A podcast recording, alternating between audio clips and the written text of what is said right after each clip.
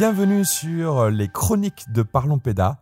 Euh, une fois par mois, nous vous proposons un sujet, de parler d'un sujet, et puis en même temps, euh, je vous propose différentes euh, chroniques faites par bah, mes chroniqueurs et chroniqueuses. Et on commence avec Amanda, qui va nous parler de l'importance du jeu dans les rapports sociaux.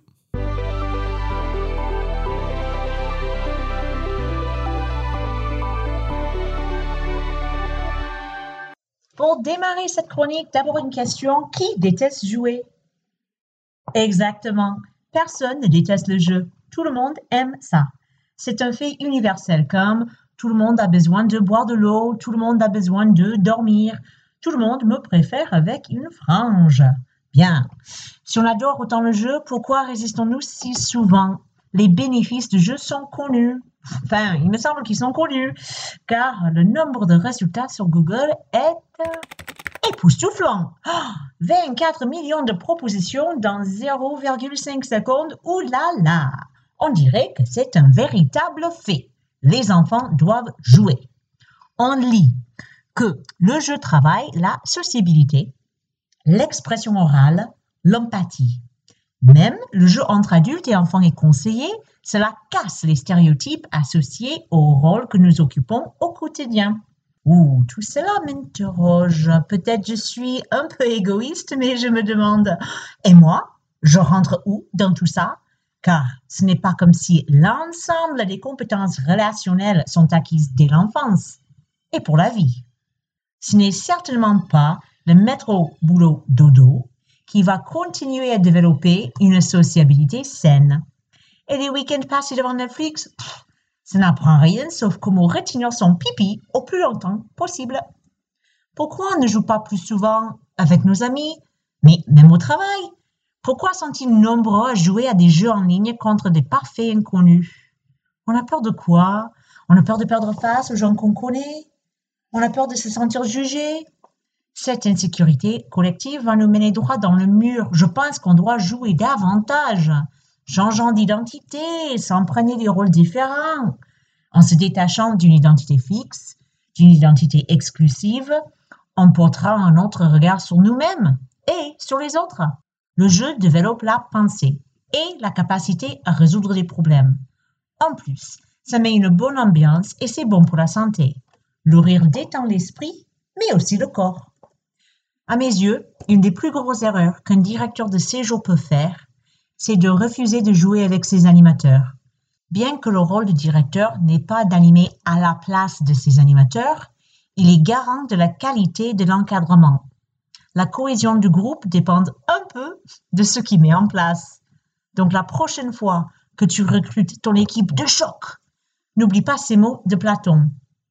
On peut en savoir plus sur quelqu'un en une heure de jeu qu'en une année de conversation. Allez les chouchous, à la prochaine.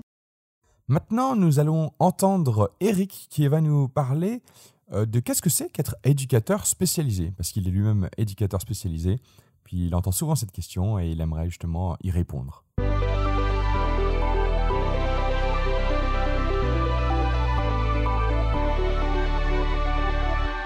Aujourd'hui, je vais répondre à une question existentielle, une question tellement grande qu'elle va résoudre tous les problèmes de l'humanité une question qui se pose tout le temps. Enfin, en tout cas, une question que l'on me pose tout le temps quand je dis que je suis éducateur spécialisé. Ok, mais spécialisé en quoi? Alors, c'est une question qu'on me pose au moins dix fois par an, et en termes de ressenti, c'est environ 100 fois par an. On a à peu près 50 000 éducateurs spécialisés en France, donc c'est une question qui s'impose environ 5 millions de fois par an. Du coup, oui, c'est une grande question à laquelle il faut répondre parce que ça va vraiment éviter à mes collègues, hommes ou femmes, de s'arracher les cheveux. Parce que oui, c'est une question à s'arracher les cheveux. Parce que d'abord, il faut, il faut reposer un certain nombre de fondamentaux. Avant tout, c'est quoi un éducateur? Alors, le mois dernier, on a fait une euh, distinction entre instruire et éduquer, où l'instruction, c'est l'acquisition de savoir construit et défriché c'est une partie de ce qu'est l'éducation, ce qui consiste à former une personne dans ce qu'elle est fondamentalement. Ses savoirs, son caractère, la manière dont elle réagit ou agit dans sa vie, ses caractéristiques, ses compétences, ses défaillances, etc. etc. Et dans cette idée, nous sommes tous et toutes éduqués tout au long de notre vie. Mais ce qui nous intéresse encore plus, c'est que nous sommes tous éducateurs et toutes éducatrices. Ce qui veut dire que l'exemple que nous donnons, la manière dont on agit, dont on réagit, ce que l'on dit a une réelle influence sur les personnes qui nous regardent faire et qui nous prennent comme un exemple. En fait, c'est plus ou moins vrai selon les fonctions que l'on occupe, fonctions liées à une certaine autorité ou un statut de sachant, de notre charisme ou de notre popularité. On sait que dans l'Antiquité, les Grecs de la Grèce classique estimaient que ce cher Homère était l'éducateur du monde hellénistique. Et Platon expliquait que c'est surtout grâce au modèle qu'il nous présentait dans ses poèmes, le puissant Achille, le rusé Ulysse, Agamemnon le grand roi, etc., etc., étaient des modèles pour les jeunes Athéniens. On devient éducateur aussi quand on participe à l'élaboration des idées, de la culture, de la vision du monde d'une personne. Et le pire dans tout ça, c'est qu'on le fait assez souvent de manière inconsciente, sans même le vouloir par l'intermédiaire d'une histoire, d'un jeu, d'un rituel ou d'habitude que l'on a. Du coup, j'espère vraiment que vous commencez à entrevoir ce que l'éducateur a de spécialisé. On est spécialisé parce que notre travail consiste. Alors en premier lieu, c'est d'être éducateur, en ayant conscience d'être éducateur, et pas moralisateur, hein, c'est pas la même chose. Ensuite, on est institué dans le statut même d'éducateur, et enfin, la plupart du temps, on s'adresse à des publics socialement considérés comme spécifiques, parce qu'ils ont une place très particulière dans la société, soit marginaux, soit des personnes fragiles, qui n'évoluent plus dans, des milieux protecteurs, ou pire encore. Bref, on travaille avec des personnes qui s'écartent trop de la norme, ou qui risquent de trop s'en écarter parce que dans une période de fragilité ou de sensibilité, ils et elles sont soumis à des influences considérées comme néfastes. Nous travaillons avec des personnes handicapées, en grande précarité, des délinquants, des décrocheurs scolaires, des SDF, bref, des gens qui sont considérés comme désocialisés ou en passe de l'être. En vrai, nous n'avons pas la moindre spécialisation. Dans le domaine du travail social, on est amené à travailler avec toute personne relevant du cadre de l'action sociale. Ce qui est spécial, c'est notre statut, notre fonction et le domaine dans lequel nous travaillons. Nous sommes spécialisés parce que les gens avec lesquels nous travaillons ne sont pas ordinaires. Ils sont spéciaux, paraissent souvent étranges pour le commun des mortels, effrayants pour certains. Nous savons tout spécialement que ces personnes sont des êtres humains spéciaux, excentriques, inhabituels, extraordinaires et très souvent passionnants. Des gens qui auraient tant à apporter à notre éducation si notre société voulait bien leur donner une place au lieu de toujours vouloir les remettre à leur place. C'est aussi parce qu'on côtoie des gens comme ça que j'aime bien ce métier. Maintenant, nous allons euh, entendre Britney qui va nous parler de la taxonomie de Bloom. Ne vous inquiétez pas si vous ne savez pas ce que c'est, elle va justement bah, expliquer qu'est-ce que c'est.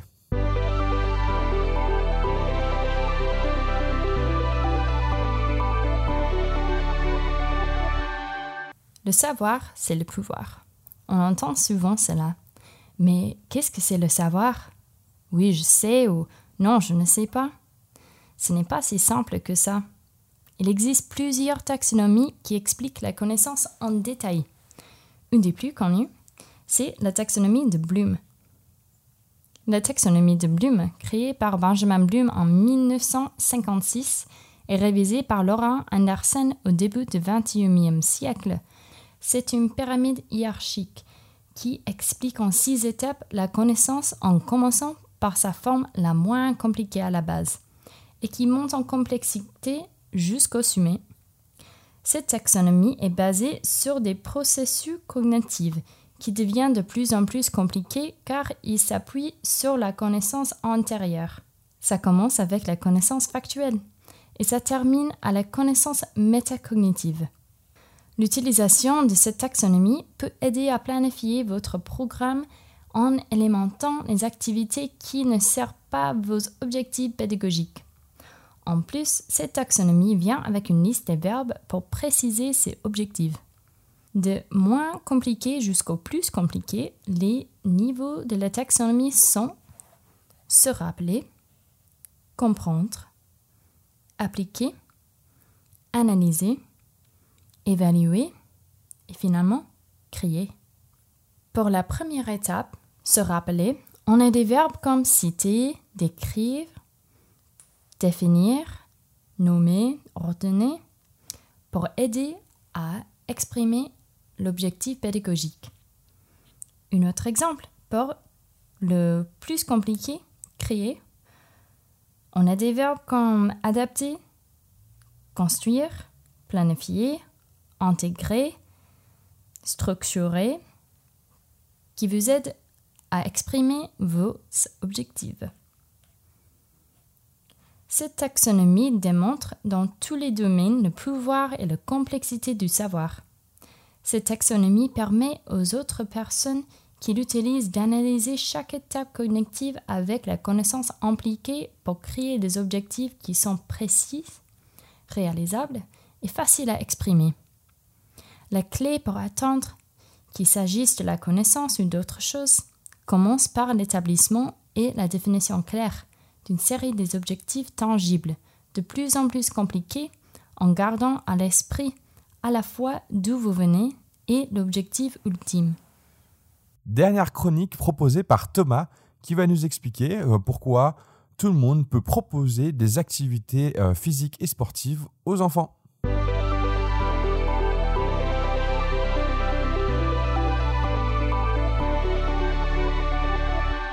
En conclusion, tout le monde peut encadrer les activités sportives dans le cadre d'un accueil collectif de mineurs. On se retrouve le mois prochain pour le billet d'humeur numéro 3 des Jeux originaux. Vous y avez cru? Dites-moi que vous y avez cru. Je suis sûr que vous êtes tombé dans le panneau. Rappelez-vous, dans l'épisode numéro 1, je vous avais prévenu notre rendez-vous mensuel se fera toujours dans la bonne humeur. Enfin, vu le sujet du jour, certains vont peut-être moins m'apprécier. Avant tout, et pour bien situer le contexte, je tiens à préciser que je suis animateur sportif départemental dans une association d'éducation populaire. Je suis titulaire d'un BPGEPS Activité physique pour tous avec 13 ans d'expérience. J'ai démarré ma carrière, entre guillemets, en tant que bénévole dans un club sportif à l'âge de mes 14-15 ans. J'ai passé des brevets fédéraux et j'ai donc une visibilité sur le monde associatif, les diplômes professionnels, la formation aussi volontaire parce que je suis aussi formateur BAFA. Tous les propos qui suivent ont été validés par un conseiller d'éducation populaire de ce que l'on appelait anciennement, et j'y suis très attaché, jeunesse et sport. Oui, et je dis oui, tout le monde peut proposer et encadrer les activités sportives. Alors déjà, commençons par la base, les bénévoles. Imaginons que votre enfant pratique un sport en club. S'il vous vient l'idée de donner un coup de main à cette association, en vous engageant à travers l'encadrement d'une catégorie et donc la mise en place d'entraînement, c'est possible sans diplôme. Je vais bien sûr nuancer mes propos et donner les conditions. Tout cela est véritable si ni le club ou la fédération sportive concernée impose aux bénévoles d'être titulaires d'un brevet fédéral de la discipline. Certaines pratiques sont soumises à des conditions particulières d'encadrement qui excluent d'entrée de jeu la possibilité d'encadrement par un bénévole sans formation. Le canyoning, les sports aériens ou même encore la plongée. Dans le cas où il n'y a aucune demande particulière de formation, un bénévole qui n'y connaît mais même rien dans la pratique peut encadrer sans rémunération, je tiens à le préciser, des séances avec de l'acquisition technique, le tout avec pour objectif l'atteinte d'un résultat ou d'une performance. Prenons maintenant le cas le plus courant dans le monde de l'animation et ce qui nous intéresse le plus, les titulaires du BAFA. Et croyez-moi, on entend beaucoup de choses à ce sujet. Est-ce qu'on peut jouer au foot? Est-ce qu'on peut jouer au basket? Eh bien, je dis oui, je redis oui et je re-redis oui. Pour ce faire, il faut respecter un cahier des charges. On appelle cela les critères cumulatifs. La validation de ces critères vous permettra de mettre en avant l'aspect ludique de votre pratique et donc de justifier que même sans une formation spécifique, vous avez le droit d'encadrer une pratique sportive. Mettons-nous en situation. Vous souhaitez mettre en place un match de foot au sein de votre accueil collectif de mineurs. Premier critère à respecter. Votre situation de jeu doit être ludique, récréative ou liée à la nécessité de se déplacer. En gros, on se dit que le match de foot, considéré au premier abord comme du sport compétition, vous allez le transformer en un jeu et adapter les règles pour votre public. Ensuite, votre situation doit être proposée sans objectif d'acquisition d'un niveau technique ni de performance. Vous n'êtes pas, malheureusement, Didier Deschamps les enfants de votre ACM ne vont pas devenir des Mbappé grâce à votre travail. Dans ce cas précis, vous allez travailler autour des notions de fair play, de collectif, de respect, des valeurs du quotidien qui forgeront les citoyens de demain. Troisième critère, la pratique ne doit pas être intensive. Facile à comprendre, on ne va pas les faire courir pendant 3 heures autour d'un terrain pour améliorer leurs compétences de résistance à l'effort. On continue avec le critère suivant, la pratique proposée ne doit pas être exclusive à d'autres activités. En gros, ce n'est pas un stage de foot avec foot le matin et foot l'après-midi, et ce, tous les jours. Et enfin, dernière étape à respecter, et vous pourrez proposer votre activité sportive. Tenez le coup. Être accessible à l'ensemble du groupe, et l'activité doit être mise en œuvre dans des conditions de pratique et d'environnement adaptés au public en fonction de ses caractéristiques physiologiques et psychologiques. Alors, je les ai rassemblés normalement, ces deux critères, mais je les ai rassemblés tous les deux, puisqu'on va entendre par là le lieu de pratique, le matériel, utilisé, la situation de jeu proposée, les consignes, tout doit être accessible à tout le monde. Si vous respectez tout cela, vous pourrez proposer une situation de jeu, et j'appuie bien sur ce terme, autour du foot. Pendant tout le temps de ce billet d'humeur, je joue avec les mots. Activité, jeu, sport, activité sportive. Et c'est fait exprès, car oui, la réglementation est claire, certes, mais on peut jouer avec les mots, les phrases et les tournures. Pour résumer, tout ce charabia, il faut retenir une chose, et je garde toujours mon exemple du foot. Si vous proposez à des enfants de faire un match de foot, et que vous ne respectez pas les dimensions du terrain, que vous n'avez pas d'arbitre officiel, que vous ne remplissez pas une feuille de match et que vous n'êtes pas sur le bord du terrain en train de leur demander de faire des reprises de volée ou tout autre geste technique, feu vert. Les conseillers de jeunesse et sport, désolé, je reste attaché à l'ancienne appellation, ne viendront pas vous embêter. Il faut bien rester dans l'univers du jeu et vous ne ferez que vous appuyer sur les règles d'un sport existant. Notre rôle, donner goût à pratiquer une activité physique, voire sportive, et diriger ensuite notre public vers des animateurs, des éducateurs sportifs compétents pour aller plus loin. Dans le prochain billet d'humeur des Jeux originaux, nous parlerons de l'hyperspécialisation précoce, un concept qui arrive gentiment en France alors que des pays comme le Canada sont très en avance sur cette question. Nous verrons ensemble qu'il est aujourd'hui primordial de s'y intéresser pour amener une autre réflexion et proposer un autre chemin à notre public. Nous attaquons enfin le dossier du jour. Euh, aujourd'hui, nous allons parler euh, du recrutement, comment on recrute euh, les équipes. Hein. Et pour ça, ben, j'ai Elisa qui m'accompagne là-dessus. Bonjour Elisa. Bonjour Hugo. Ça va depuis le mois dernier? Eh bien écoute, oui, plutôt bien. je suis contente. Parlons Péda est reparti avec des podcasts, des articles et maintenant la chronique. Donc moi, ça me réjouit. Alors, cette fois-ci, au lieu de se faire un peu euh, questionnaire, je te propose euh, qu'on aille au niveau euh, par, des thématiques, des bouts de thématiques sur, sur la question du recrutement. C'est un gros morceau. On va essayer de, tenir, hein, de faire ça le, plus rapidement possible, de façon le plus concise, pour, pour parler un peu de tous, les éléments qui constituent le recrutement. et donc, je te propose déjà bah, qu'on commence à parler de nos histoires vis à -vis du recrutement. Eh ben, je peux commencer, en effet, par rapport à ça. Donc moi, par rapport au recrutement, eh ben, j'ai deux vécus. Le vécu en tant que personne ayant été recrutée et le vécu en tant que directrice qui recrute son équipe. Sachant que j'ai fait plusieurs séjours où je recrutais à la fois une équipe d'animation, mais aussi une équipe de service. Voilà, donc du coup, le recrutement se fait pas tout à fait de la même manière pour les deux équipes. Voilà, donc c'est un peu ça, très rapidement, mon expérience vis-à-vis du recrutement. Alors, mon côté, j'ai fait un peu plus de recrutement que toi, puisque j'ai été en charge pendant deux années de recruter l'ensemble du personnel pour une quinzaine de séjours, surtout l'été.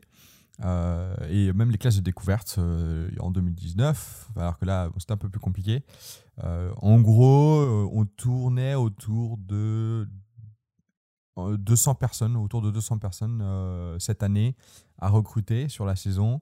Et en 2019, on était autour de 400, 400, 500 personnes à recruter. Euh, donc ça veut dire beaucoup d'entretiens, beaucoup de beaucoup d'ouverture de, postes, etc.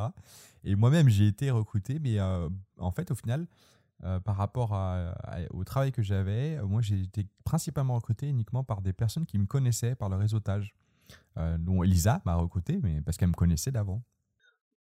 Ok, et peut-être toi qui as cette expérience du coup sur le recrutement bien plus importante en effet que la mienne, qui reste finalement très ponctuelle, est-ce que tu peux peut-être nous expliciter maintenant les différentes étapes du recrutement? Oui, donc ça c'était la deuxième euh, partie. voilà, on, passe de thématique en thématique. Euh, alors effectivement, alors je, dis euh, plus d'expérience que toi dans l'idée. Enfin, en comparaison, il y, en a, qui recrutent encore plus de gens, mais mais, mais c'est vrai que c'est toujours par rapport à beaucoup de personnes, c'est un, peu plus important. et effectivement, quand on recrute, euh, il y, a plusieurs étapes. Je pense qu'il faut un moment euh, penser le recrutement dans son ensemble et pas juste euh, l'entretien. Souvent, quand les gens pensent au recrutement, je sais pas pour toi, hein, mais on pense tout de suite l'entretien, comment on va gérer l'entretien, etc. Alors que c'est quand même beaucoup plus global et que si on l'appréhende pas dans sa globalité, et ben justement, en fait, l'entretien peut être difficile. Et, donc comprendre ces étapes-là, les unes, enfin voilà, qui, parce qu'elles sont reliées, elles ont vraiment du sens les unes avec les autres. ça peut permettre justement d'avoir un recrutement qui est plus facile. Alors moi j'irai, là je pense qu'on va parler quand même du recrutement qui est le plus classique, mais effectivement, peut-être qu'on va avoir un moment où on va, enfin une des thématiques qui va être aussi les autres types de recrutement qui sont un peu moins classiques.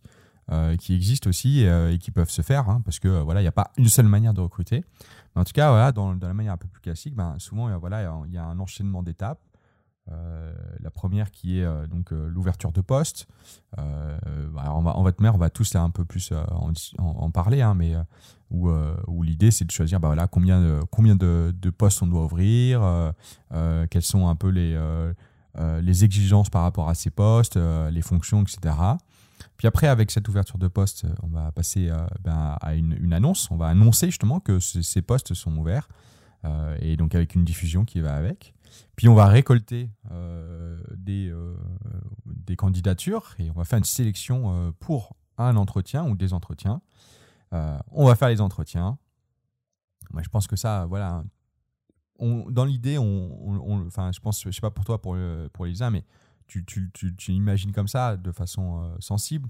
Mais, euh, mais voilà, d'avoir cette étape, ouverture de poste, annonce, sélection pour entretien, l'entretien, la sélection pour, pour l'embauche, puis l'offre d'embauche qui est aussi une, étape importante, et enfin l'embauche. Euh, tout ça, eh bien, c'est quand même quelque chose qui au final est vachement long.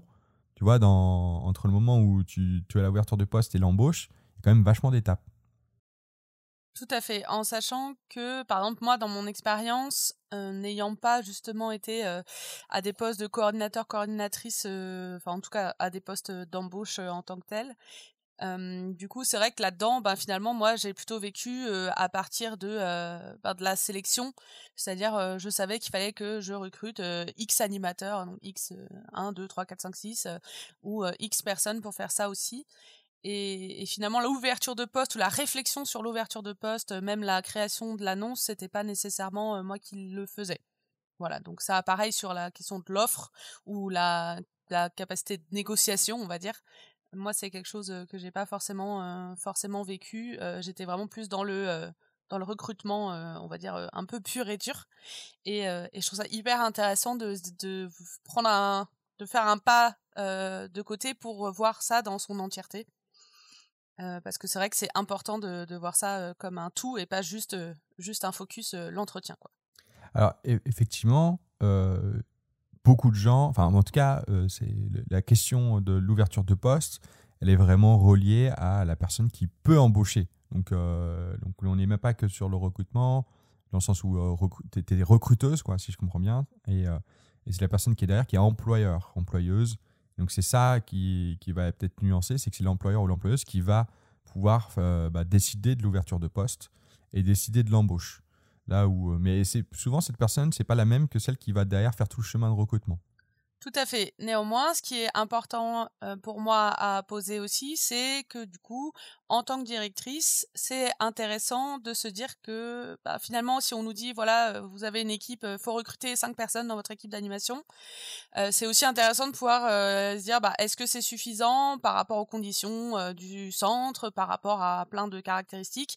Et l'expérience que j'ai là-dessus, c'est qu'il y a eu aussi une vraie marge de manœuvre. En tout cas, les organisateurs avec qui j'ai pu travailler euh, me permettait, euh, mon permis à un moment donné, de pouvoir avoir une vraie marge de négociation, on va dire même en amont du coup euh, de, du recrutement, pour pouvoir dire, bah, écoutez là, au regard du public, au regard des conditions, ça me paraît pas suffisant. Donc c'est aussi voilà, c'est aussi une liberté, je pense qu'on peut s'autoriser en tant que directeur ou directrice qui recrute ou à la place de la personne qui recrute, parce qu'il peut y avoir différents types de postes. voilà, c'est aussi intéressant de pouvoir se dire qu'il y a une une possibilité en tout cas que des fois se fermer une porte à ce niveau-là, ça peut être soi-même qui se la qui se la fermons en disant bah non je pourrais pas avoir une personne en plus alors qu'il y a au niveau des organisateurs parfois des marges de manœuvre possibles. Alors tu rejoins justement la prochaine thématique qui sont les conditions d'embauche d'une ouverture de poste. Parce que même si tu n'avais pas forcément le pouvoir de recruter, enfin de recruter, d'embaucher, euh, tu avais quand même un autre pouvoir qui était que tu, bah, derrière, en fait, tu étais sur le terrain et c'est toi qui avais besoin de, ces personnes-là. et donc ces conditions d'embauche, euh, même si au final, euh, bah voilà, c'est pas toi qui les as euh, choisis. Tu pouvais négocier avec avec justement pas ton employeur pour avoir ben, de meilleures conditions d'embauche. Donc, comme tu dis, une ouverture de poste en plus, que ce soit un temps plein ou enfin là, je pense que pour toi c'était plus des CE, mais peut-être augmenter même le salaire, le salaire des, des, de tes employés, ce genre de choses. effectivement, ça, ça peut se négocier à, à, ton niveau. Euh, peut-être là où il faut, il faut comprendre, c'est que les conditions d'embauche, elles vont aussi relever euh, le type de candidat que tu vas avoir. Euh, et, c'est là où ça te rejoint. C'est-à-dire que du coup, peut-être que des fois, tu vas dire, bah ouais, mais si, par exemple, ben, on, les paye tant, il y a de fortes chances qu'on ait aussi ce type d'animateur, animatrice, ou le type de directeur, directrice si on est au-dessus. parce que bah forcément, le public n'est pas le même. Euh, si c'est un, salaire qui est très bas, bah forcément, c'est plus des gens qui ont peu d'expérience qui vont venir parce que bah, vont avoir moins d'indulgence, enfin plus d'indulgence plutôt, euh, d'aller vers, euh, vers des, des emplois moins bien payés du fait qu'ils se disent bah, je commence, donc au moins je vais me faire la main quelque part, etc. Là où des gens qui ont plus d'expérience vont se dire bah ouais, mais enfin ça, c'est, j'étais payé comme ça au début, mais bon, maintenant, je peux, avec l'expérience que j'ai, je peux me permettre d'être mieux payé. Tout à fait. Et ce qui est aussi intéressant par rapport à la question, je trouve ça, je trouve ça vraiment intéressant de dire l'embauche et le recrutement, voir ça comme deux choses différentes du coup. Et, et ce qui est, ce qui va pour moi beaucoup changer, c'est le cadre. C'est-à-dire que si à un moment donné, quand je recrute en tant que directrice d'une colo où je vais avoir une équipe pour 15 jours, c'est pas du tout, du tout la même chose, les mêmes enjeux, les mêmes questions qui vont se poser que si je recrute quelqu'un pour une année ou plus, voire pour un CDI ou etc. Forcément, on imagine bien que du coup les les conditions ne sont pas les mêmes, euh, les mécanismes sont peuvent être les mêmes, mais par contre les voilà les les conditions sont pas les mêmes. Euh, pour donner un exemple, par exemple en, séjour de vacances, du coup moi ça m'est déjà arrivé euh, de négocier aussi avec l'organisateur la possibilité d'avoir plus de gens en ayant par exemple des moitiés de salaire. C'est-à-dire l'idée c'est qu'il y a des personnes qui étaient ok euh, pour venir parce que ça les intéressait euh, en ayant euh, en étant moins payés, mais qui me permettait d'avoir une équipe plus importante. ça, c'est possible clairement quand on est dans des colos hein, ou dans des dans des centres aérés. Quand on est dans un dans un accueil à l'année, c'est c'est pas envisageable. Mais je sais que j'ai déjà négocié des choses à ce niveau-là, en acceptant moi aussi hein, personnellement d'être d'être moins rémunéré pour pouvoir avoir plus de gens. Euh, en sachant que quand il y a une personne sur un centre, euh, oui, il y a son salaire, mais il y a aussi, euh, voilà, forcément entre guillemets, elle coûte quelque chose puisque il y a aussi, ben, sa nourriture, éventuellement son logement si c'est une colo, il y a aussi des, ou ses frais de déplacement. Il y a aussi potentiellement, on va dire, des, des frais en plus. Et donc, c'est aussi une manière de négocier la possibilité de recruter plus de gens euh, en tout cas en séjour de vacances. Voilà, je ne sais pas si toi, de ton côté, tu as une expérience similaire ou pas. Mais... Alors, je, te, rejoins bien là-dessus. Euh, quand je disais le salaire, moi je donnais l'exemple du salaire, mais c'est vrai que les conditions de temporalité, le, le type de contrat aussi, euh, clairement, va aussi définir le type de personne que tu vas avoir comme candidat. et là-dessus, je, je, te rejoins que par exemple, alors c'est vrai que moi, pareil, c'était des entretiens pour des gens qui étaient plutôt en CE ou en CDD parce que c'était sur les questions de saisonnalité. Hein. On est sur des cases de découverte tous les séjours et pas sur du périscolaire à l'année. Mais, mais je te rejoins sur le fait que les, les, euh, enfin, la, structuration de, recrutement va être le même et c'est plus les enjeux euh, de, conditions d'embauche qui vont être différents et qui vont faire que bah, du coup, on va pas réfléchir de la même manière euh, dans sa tête, bah, justement, les étapes. On va pas réfléchir de la même manière, l'annonce, etc., etc. parce que bah, quand on se dit, bon, c'est pour 15 jours, ou c'est pas, c'est pas pareil. quand on se dit, comme tu dis, c'est un CDI à temps plein, c'est pas pareil. voire à mi-temps aussi, hein, c'est vraiment, on réfléchit pas de la même manière la, la chose. Tout à fait. Et du coup, euh, peut-être que tu peux nous parler euh, des règles qui régissent une annonce quand on cherche à faire une annonce pour recruter euh, une personne? Bah, Effectivement, après l'ouverture de poste, eh ben, c'est, c'est, on annonce, on annonce ces, ouvertures de poste. Et, et donc là, bah, il faut faire une annonce. Alors, ça, c'est là, on va parler un peu des choses légales. Parce que souvent, on, les oublie. On est souvent en train de se dire, bon, alors voilà, on va dire que on veut un animateur, animatrice qui est super chouette. Euh, on, voilà, on va mettre un peu tout ce qu'on a envie de mettre dedans pour se dire, bah, on veut, l'animateur, animatrice parfait. Euh, sauf que souvent, on oublie les mentions légales. Alors, c'est pas pour embêter euh, que je dis ça, mais c'est parce qu'il faut aussi prendre conscience que bah, derrière, il y a quelqu'un qui vous lit, qui va lire votre annonce et qui, bah, elle, a besoin justement de ces mentions légales. Alors, euh, les mentions, euh, bon, euh, je ne les connais pas par cœur, hein, mais on peut, il suffit d'aller sur, voilà, de mettre sur Google. Il y a Pôle emploi qui, fait qui, fait, qui, explique très bien les mentions légales. donc, dans l'idée, il faut bien sûr une description du poste, un intitulé.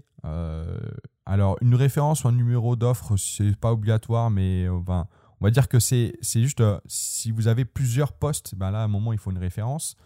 ça va aider cette référence-là pendant la procédure de recrutement. Euh, donc, euh, c'est pas pour, là pour vous embêter.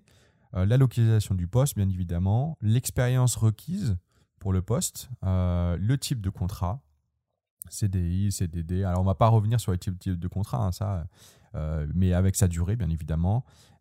et puis, ben, bien sûr, une adresse de contact, les exigences qui, sont, qui sont nécessaires. Alors, on voit franchement qu'elles sont pas, voilà, ces, mentions obligatoires, elles sont, elles sont pas énormes.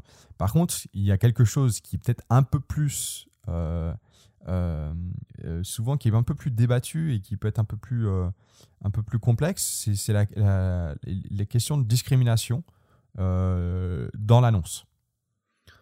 Souvent, enfin, je sais pas si, si, tu as déjà vu ça, hein, mais tu sais, euh, genre, je vois, euh, je cherche euh, parce que voilà, j'ai une équipe uniquement de, de, femmes ou d'hommes. je cherche l'opposé, un, un, homme ou une femme. je sais pas si toi, ça t'est déjà arrivé hein, de me voir ça, mais, mais ça, c'est du coup totalement illégal pour le coup parce que c'est de la discrimination. Tout à fait. C'est, je pensais alors moi, ça m'est jamais arrivé en tant que tel moi-même, par contre, en effet, pour voir régulièrement passer des annonces, soit sur les réseaux, soit par d'autres biais, c'est vrai que c'est quelque chose qu'on voit parfois dire ben voilà là j'ai que des filles je voudrais un mec c'est souvent dans ce sens-là. Et, du coup c'est intéressant d'avoir conscience qu'en effet ça s'appelle de la discrimination même si si ça n'en paraît pas et même si la réalité c'est qu'en effet quand on cherche une équipe quand on recrute une équipe et qu'on cherche de la complémentarité, et ben parfois on se dit ah là là, ce serait bien que j'ai euh, que j'ai tel type de profil ou tel type de profil. Mais je suis assez d'accord euh, que c'est important de prendre conscience que d'un point de vue euh, d'annonce, c'est quelque chose qu'on peut pas mettre qu'on peut pas mettre tel quel en fait. Après, ce que tu dis là sur cette question de la complémentarité, justement, moi je pense que c'est ça qui fait qu'à un moment, on peut pas mettre un homme ou une femme, tu vois. Parce que la complémentarité, elle va se faire au niveau des compétences. Elle va se faire, euh, elle va pas se faire euh, sur, d'autres choses. Et c'est, peut-être là souvent, tu vois, euh, j'entends bien ce que tu dis, c'est souvent ça où ça débat. C'est genre, bah, il faut, pour pas être discriminant, il faut justement qu'il y ait au moins un homme dans le groupe. Et, là où moi je suis pas d'accord, en tout cas, je, je, me dis justement, si on veut pas être discriminant, on va pas se baser sur le fait que c'est un homme euh, mais parce qu'il a les compétences qui sont euh, justement transversales avec d'autres compétences, ou euh, parce que ses valeurs sont aussi transversales avec d'autres valeurs. Oui, tout à fait. Même si je, te rejoins totalement, mais il y a néanmoins, alors c'est sûr que c'est pas des compétences, le fait à un moment donné d'être un homme ou une femme, euh, avec euh, du coup, je pense là où j'en suis aujourd'hui de l'expérience que j'ai. Après, je me, je me trompe peut-être, hein, euh, mais parfois avec certains publics, c'est quand même plus simple d'avoir de la mixité au niveau du genre. des animateurs et des animatrices, que ça soit du coup qui est des femmes et des hommes, parce qu'en termes d'identification et de problématiques, à un moment donné, ça peut être important d'avoir les deux, même si on est d'accord que c'est très simplifié et que ça ne, ne résout pas toutes les problématiques qui peuvent se présenter, loin de là. néanmoins, voilà, je, pense qu'avec certaines tranches d'âge ou avec certains types de publics, ça peut être important d'avoir les deux. Même si on est d'accord que du coup, dans une annonce, ça ne peut pas apparaître tel quel. Après, pour moi, tu vois, là où ça me, ça me questionne à chaque fois, c'est du coup, on peut dire la même chose tu vois, blanc, noir, euh, enfin, beurre, etc. Tu vois, il y a un truc de. Euh, il faudrait qu'à ce moment-là, aussi des vieux, des jeunes. Euh, c'est là où ça peut, enfin, ça crée une complexité dans l'équipe, juste parce que tu dis, bah, il faut un peu de tout pour, pour que du coup, l'équipe, enfin, elle soit pas discriminante. Alors pour moi, c'est moins une question de discrimination, enfin d'avoir une équipe discriminante que d'avoir une diversité au sein de l'équipe. Euh, je t'avoue que dans l'idéal, euh, mon équipe euh, idéale entre guillemets, elle se compose à la fois de personnes ayant de l'expérience, plus que la question de l'âge des personnes qui ont de l'expérience parce que du coup finalement si on a commencé à 17 ans bah, à 23 ans on peut avoir bah, déjà 6 ans d'expérience derrière soi alors que voilà si on passe son Bafa à 24 ans voilà etc donc c'est plus une question d'expérience et le fait d'avoir c'est plus le fait d'avoir de la diversité au sein de l'équipe qui qui est hyper intéressant. Euh, comme dit, après, c'est l'équipe, euh, entre guillemets, l'équipe idéale. Euh, ça me fait penser que ça peut être intéressant quand on doit recruter une équipe de se poser cette question, en fait. De se dire, voilà, mon idéal, si je pouvais, entre guillemets, créer les animateurs, les animatrices que je veux, qu'est-ce que je voudrais dans l'idéal qui peut permettre d'orienter après sa recherche ou en tout cas quand on reçoit des CV, euh, permettre de se dire ben ah, euh, voilà ce qui est par rapport à mon idéal ce que je penserais le plus adapté euh, c'est tel type de profil ou tel type de profil que je recherche. Je sais pas ce que tu en penses à ce niveau là mais t'inquiète pas on va en parler bientôt de ça justement du candidat idéal. Donc candidat mais là pour moi c'est plus que le candidat. C'est vraiment la question de la globalité de l'équipe ah, bah, qui va avec, hein, pour moi, hein, ça va ensemble. Je pense, euh, quand je dis le candidat ou la candidate, c'est aussi euh, du coup l'équipe, enfin, comment ça va aussi dans l'équipe. Hein. Bah, c'est, euh, je trouve que les deux entrées sont intéressantes. c'est-à-dire que si on reste focalisé sur la personne idéale en tant qu'individu, on perd la dimension collective de la vision globale de l'équipe. Je trouve. Alors, justement, avant d'attaquer ça, on va rester sur l'annonce. bon, là, sur quelque chose d'un peu plus, une thématique un peu plus concrète. Euh, sur la diffusion d'une annonce. Euh, là, on peut parler plus en termes d'expérience parce que c'est vrai qu'il n'y a pas une manière de diffuser les annonces euh, précises. mais peut-être dire où est-ce que nous on a l'habitude de diffuser, est-ce que qu'est-ce que ça rend, enfin parce que là il n'y a pas une manière de faire, mais on va dire que c'est plus voilà moi par exemple moi je me suis rendu compte que euh, qu'il y a sur, Google, enfin sur Google, sur Facebook, euh, mettre une annonce sur les euh, sur les réseaux Facebook, ben pour moi ça marchait pas des masses. En tout cas, j'avais jamais, c'était jamais concluant. Alors moi, à ce niveau-là, c'est là où du coup tu as plus d'expérience que moi, juste en termes d'expérience concrète.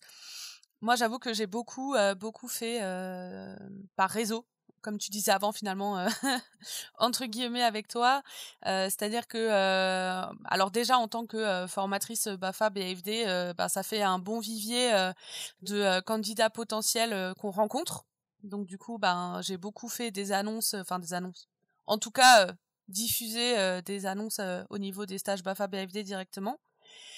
Et, et, sinon, je, ouais, je suis plus passée par la partie réseau, par le fait de passer par des personnes transférer l'annonce à mon réseau à moi euh, et leur demander de retransmettre l'information autour d'eux que par les réseaux sociaux.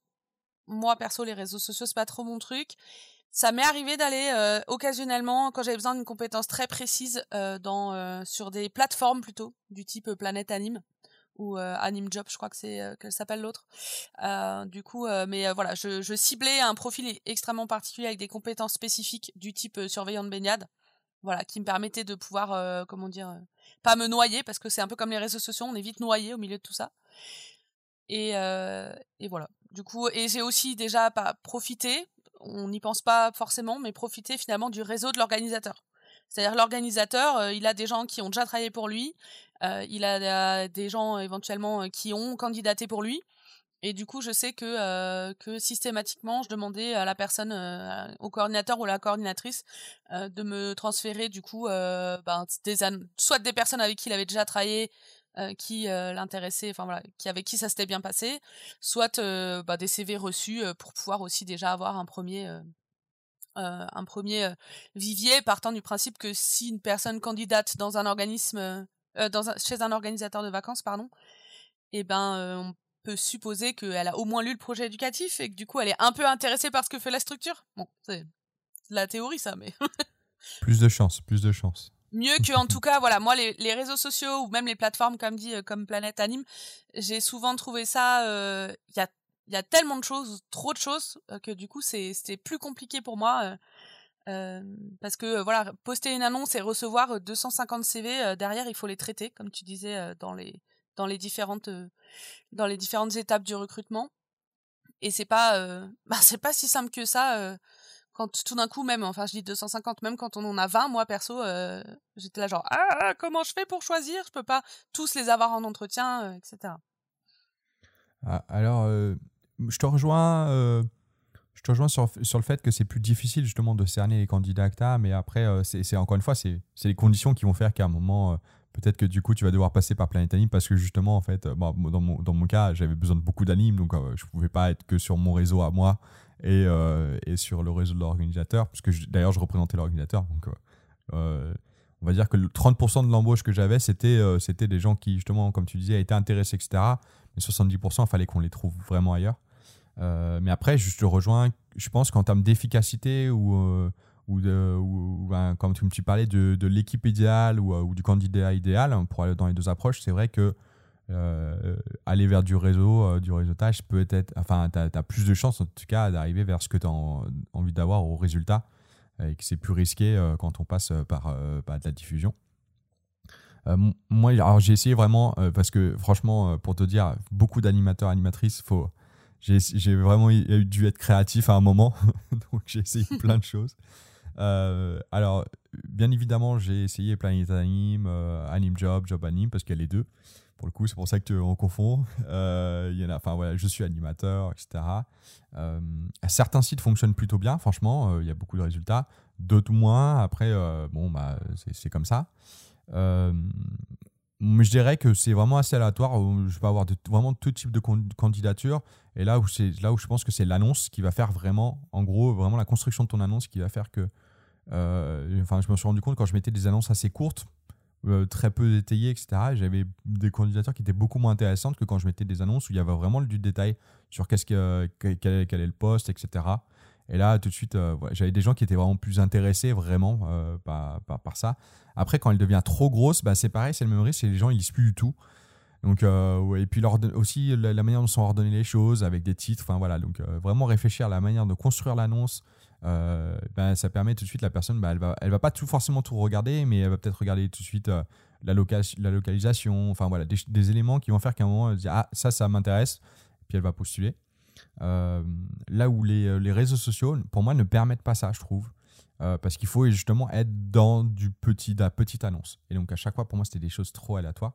Alors, je suis allé même, au-delà de ça, à un moment, j'ai même testé les, les, tu sais, les, les, trucs où je paye, genre Instagram, Facebook, là, les, les, les, les trucs de, voilà, de, de, de pub, quoi. Euh, mais pour du recrutement. Donc, euh, euh, enfin voilà, tu as une annonce, en gros, comme si c'était de la pub, mais en fait, ça te dit je recherche quelqu'un, etc. Alors là, franchement, encore pire. je vais pas te mentir, je pensais, je pensais parce qu'en plus, ils te disent voilà, c'est super sélectionné, etc. Enfin, tu vois, on s'attend à, un truc où tu as les. voilà, c'est mieux ciblé, soi-disant. Et non, pas du tout. Enfin, voilà, c'est vraiment que des gens qui, ont, qui se disent, oh, il y a de la lumière, etc. et qui sont vraiment pas, pas intéressés vraiment au final. Ça fait perdre beaucoup de temps, et pour eux, et pour, et pour moi, en fait. C'est surtout ça le souci. C'est comment éviter de perdre du temps, comme tu dis, d'éviter d'avoir 250 candidatures, mais où sur 250, on a que 10 qui ont le BAFA, par exemple, alors que tu as dit dans l'annonce qu'il y avait écrit qu'il fallait avoir le BAFA. C'est juste des trucs comme tout bête, hein, mais, mais, euh, mais c'est vrai que ça, a changé euh, les, euh, un peu les règles du jeu. après, il y a aussi un peu, bon, quand tu travailles pour une mairie, etc., aussi l'affichage. enfin voilà, je pense dans, dans, les espaces, les espaces collectifs, ce genre de choses. C'est vrai que ça, aide un peu plus à, trouver la diffusion.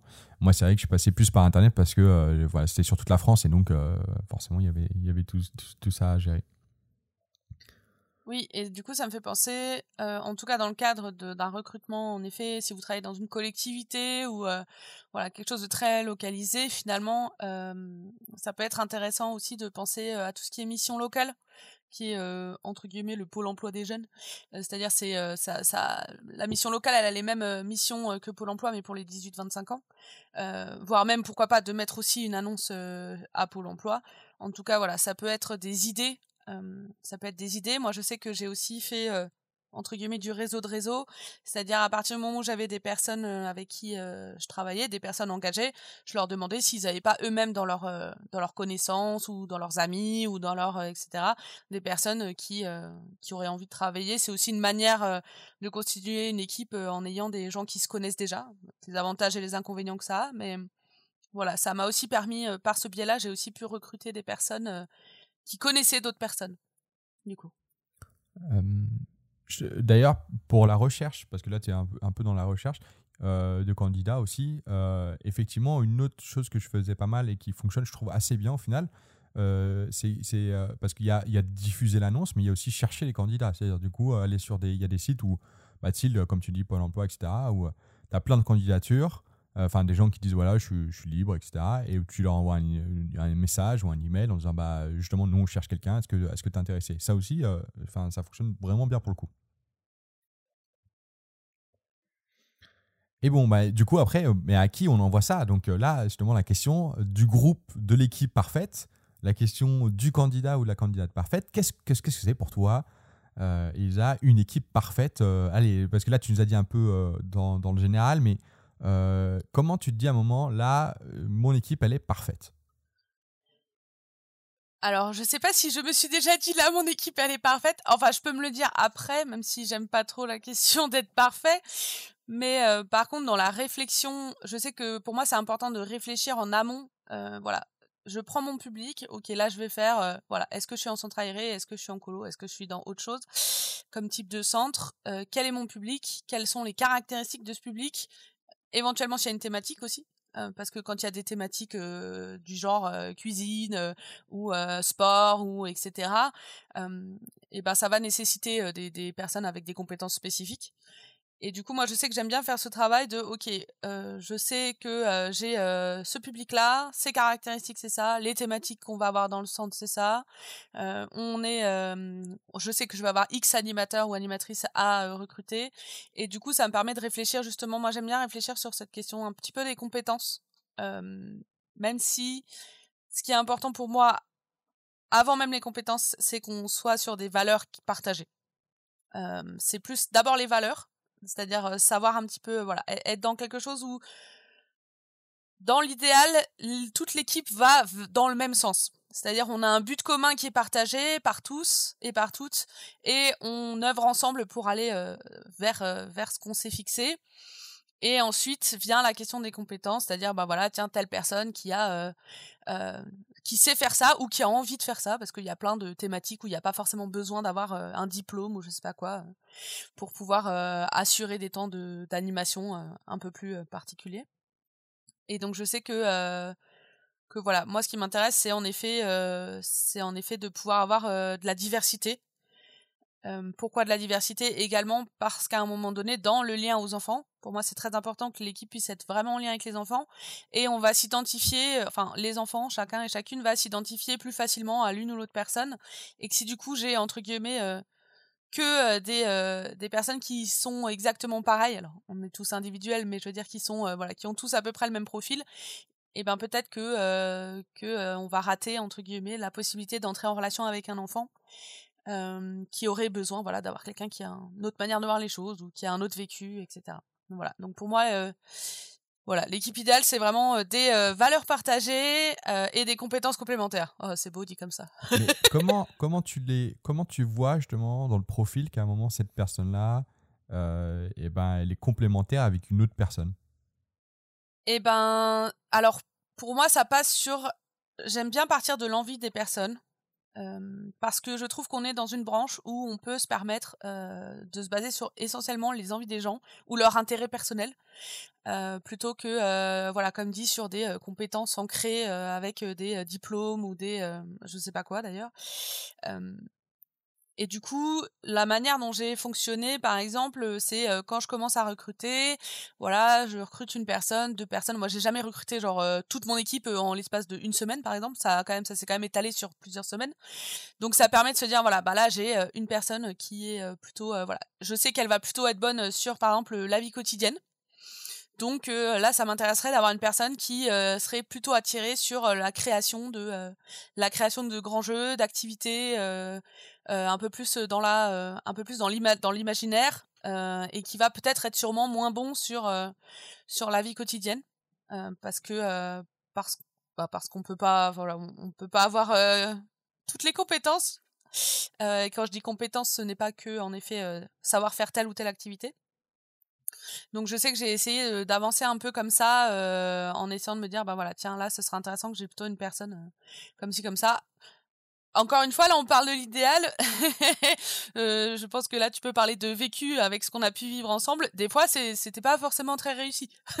c'est parfois ça a marché, puis parfois en fait ça a pas trop marché parce que bah parce que voilà justement il manquait un profil de tel ou tel type et que du coup du coup voilà il a il a pu manquer quelque chose dans le dans le séjour. Voilà, je sais pas si toi tu as une manière de faire ou comment toi tu vois les choses du coup sur l'équipe idéale? Alors, je te rejoins euh, sur, euh, sur cette notion euh, donc de ensemble les mêmes valeurs.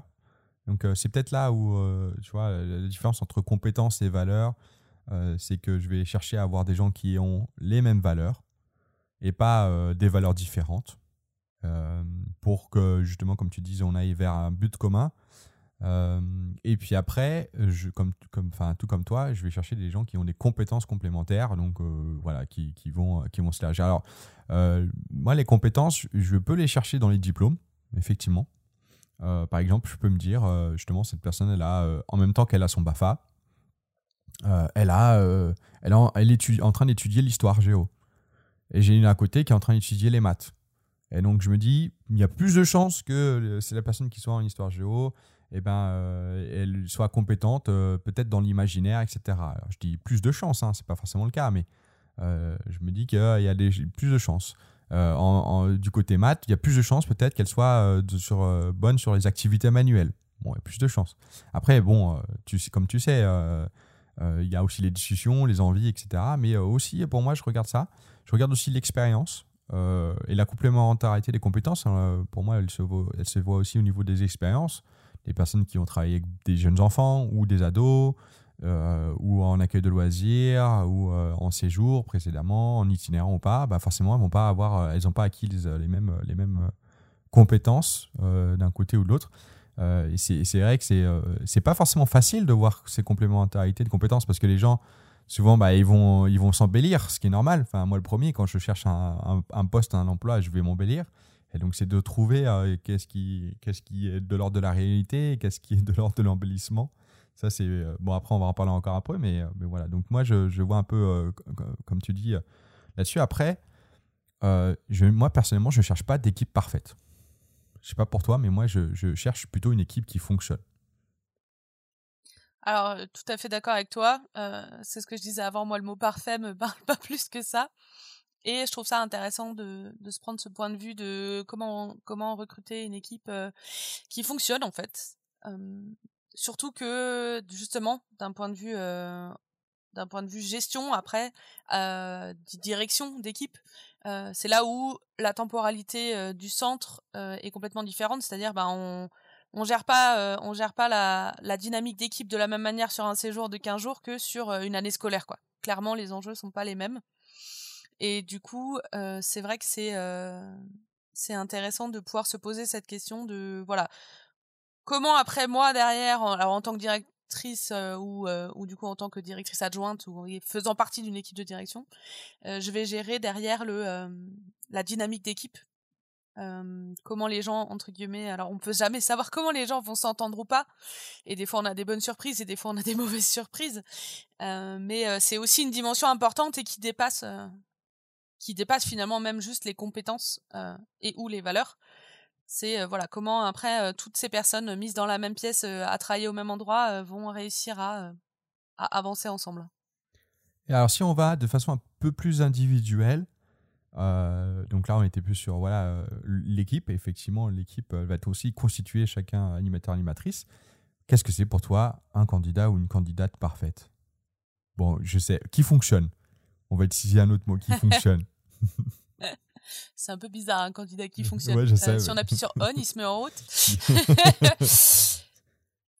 Alors là, franchement, je, je, je, je, saurais pas de quoi te répondre parce que j'aurais l'impression d'être tellement, euh, comment dire, tellement, euh, tellement hautaine ou j'en sais rien. Enfin, pour moi, ça veut rien dire cette question. Euh, C'est-à-dire que j'ai envie de te dire, le candidat ou la candidate euh, euh, qui fonctionne, je le saurai euh, une fois que ce sera plus un candidat une candidate, c'est-à-dire une fois que je serai sur le terrain.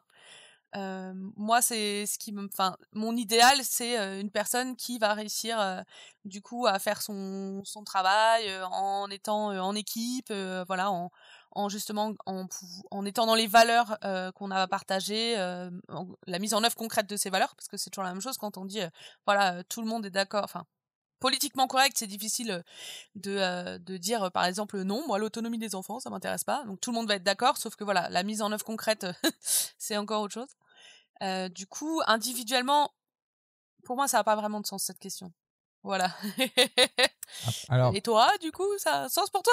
Mmh, Alors, tu vois, justement, c'est c'est cette notion. Je pense que cette notion du candidat ou de la candidate parfaite, comme pour toi, pour moi, elle n'a pas de sens, mais elle, est souvent, elle est souvent mise en place, tu sais, dans, dans la tête quand tu es en train d'être dans le recrutement. C'est genre, je veux la bonne personne. Alors, tu vois, je dis pas la personne parfaite, mais c'est la bonne personne, ça revient même, tu vois. C'est juste une enfin, une autre manière de dire. Et, euh, et, c'est, euh, et souvent, cette question de la bonne personne, alors moi, j'ai été très vite désillusionné, je vais pas te mentir, parce que je me suis rendu compte d'un autre truc. C'est qu'en fait, cette bonne personne, euh, elle se base sur ben aussi le nombre de candidats que tu as eu, que tu as reçus, tu vois. Donc, elle va se baser aussi sur ta condition d'embauche. Donc, c'est pour ça que, tu vois, là, le lien commence à se faire. Parce que sans, en gros, à partir de cette condition d'embauche, eh ben, tu vas avoir un certain nombre de types de candidatures. À partir de la diffusion d'annonces que tu as faite, la manière dont tu as fait ton annonce, où est-ce que tu l'as mise, bah, pareil, tu vas avoir un certain nombre de candidatures qui vont être bien spécifiques et qui vont faire qu'au final, tu vas avoir, euh, bah, vois ça un peu comme un sac de, de, billes, tu vois. Tu vas avoir un certain nombre de billes dans le sac. Et c'est ça qui va faire que tu dis, ah, bah, à partir de toutes ces billes-là, il va falloir que je choisisse la meilleure bille, quoi. Mais, euh, mais tu peux pas avoir, le, comme tu dis, le, le, voilà, l'animateur ou l'animatrice parfaite. Par contre, c'est, euh, enfin, moi, du coup, je le vois dans le sens opposé. Je me dis quelle bille je dois sortir du sac avant de décider. Tu vois, ou avant de passer avant l'étape. Euh, c'est quelle bille euh, n'est pas bonne. Alors, je sais, c'est, c'est un peu réducteur. Mais, mais dans l'idée, c'est de comprendre plutôt ce, ce truc de peut-être que moi, au lieu de me dire j'irai vers le candidat ou la, la bonne candidate, j'irai plutôt sur quels sont les candidats que je ne voudrais pas avoir. Je serais plus là-dessus, tu vois. Donc, par exemple, après, c'est justement donc me pose une, sorte de ligne rouge, quoi. Genre, bon, euh, déjà, euh, si les conditions, elles sont pas respectées, genre, il faut le BAFA, si, si ils n'ont pas le BAFA, bah, déjà, je ne vais pas chercher, quoi, aller plus loin. Hein. On n'a pas besoin de faire passer à l'étape suivante. Euh, si, comme tu dis, il faut absolument quelqu'un qui soit sur la vie quotidienne, et que je vois que des candidatures où c'est enfin c'est pas du tout des gens qui sont. qui, mettent en avant ça, bah, du coup, voilà, je, je, me dis, bon, bah, ça ça fait partie de ma ligne rouge. Et au bout d'un moment, je vais avoir le sec qui va être plus petit, quoi, et y avoir moins de personnes. En tout cas, moi, j'imagine comme ça. Oui, c'est intéressant euh, ce que tu dis sur euh, le fait de voir aussi euh, en creux, c'est-à-dire se dire voilà qu'est-ce que je voudrais et qu'est-ce que je voudrais pas. Je trouve ça en effet, en effet, tout à fait intéressant comme idée. À creuser peut-être. Et ben on va passer, on va passer à, à la, la, thématique suivante, l'entretien et ses contraintes, parce que là, du coup, il y a eu cette présélection. C'est vrai qu'on n'a pas forcément parlé aussi euh, euh, des, types de, de sélections qui peuvent se faire, parce que c'est vrai qu'on, enfin là, on a parlé du CV, mais il y a aussi, euh, on pourrait très bien donner un questionnaire. ça pourrait, enfin voilà, il y a, différentes, pardon, différents, on pourrait, passer par différentes étapes. leur demander de faire une thèse, tu vois, je sais pas. y a bon, En gros, plutôt, je pense que l'idée, c'est de se dire qu'est-ce que, quels sont les premiers éléments qui vont faire qu'on va évacuer un certain nombre de personnes de, euh, pour faire euh, pour pas faire un entretien de chaque candidature que tu as reçue parce que si tu en reçois 250 ça, va être, ça va être long. Hein. mais plutôt de réduire et de se dire, bah, sur les 250, j'ai eu qu'un poste disponible, peut-être que je vais faire l'entretien avec 4-5 personnes. Quoi. Ah bah de toute façon, de façon, c'est c'est quelque chose qu'il faut réussir à faire, c'est-à-dire réduire entre guillemets le le nombre de candidats. Quand c'est pas l'inverse, c'est-à-dire que je connais aussi des personnes qui galèrent à trouver des candidats, mais ça c'est une autre question. Après, moi, j'avoue que sur la question de l'entretien, je déteste ça. que ça soit moi qui soit candidaté ou que je sois en train de faire candidater quelqu'un, je, je, déteste vraiment les entretiens d'embauche parce que je trouve que c'est des, des, exercices qui sont complètement biaisés on y va justement ce que tu disais avant on va dire oui je sais faire ça non bien sûr on va dire ok on va quand quand je suis candidate du coup je suis vraiment dans quelque chose où je me dis ok qu'est-ce qu'il va qu'est-ce qu'on va attendre de moi en face? Euh, et, et du coup comment je peux me montrer sur comment je peux me montrer sur mon jour le plus beau alors que alors que du coup voilà c'est bah, ça ça dit rien de ce que je sais faire sur le terrain. Donc j'avoue que moi j'ai jamais été très à l'aise avec les entretiens euh, que, ça soit moi qui les passe ou que ça soit moi qui les fasse passer. Euh, j'ai voilà, j'ai toujours été dans quelque chose qui était euh, assez désagréable à ce niveau-là. et du coup, je vais te laisser donner ton avis là-dessus, puis peut-être donner quelques idées pour faire autrement que des entretiens, parce qu'il y a d'autres manières de faire. Mais peut-être d'abord, je te laisse partir sur l'entretien. C'est totalement, c'était ça la suite, hein, les, autres, les autres manières de faire. Mais je pense que tu as raison. Il faut, pour comprendre l'entretien, il faut comprendre ses contraintes. Et c'est ces contraintes-là qui vont faire qu'à un moment, euh, bah si on, enfin voilà, tant qu'on les appréhende pas ces contraintes, en fait, on va toujours vivre l'entretien, je pense, de façon très difficile. donc il y a effectivement, alors cette notion euh, de, discussion qui est biaisée, comme tu dis, parce qu'il n'y a pas de même rapport de force. Euh, quand tu es directeur, directrice ou enfin recruteur, recrutrice, effectivement, bah, tu as un rapport de force par rapport à la personne que tu as en face de toi, parce que c'est toi qui décides si oui ou non euh, la, la personne va être embauchée.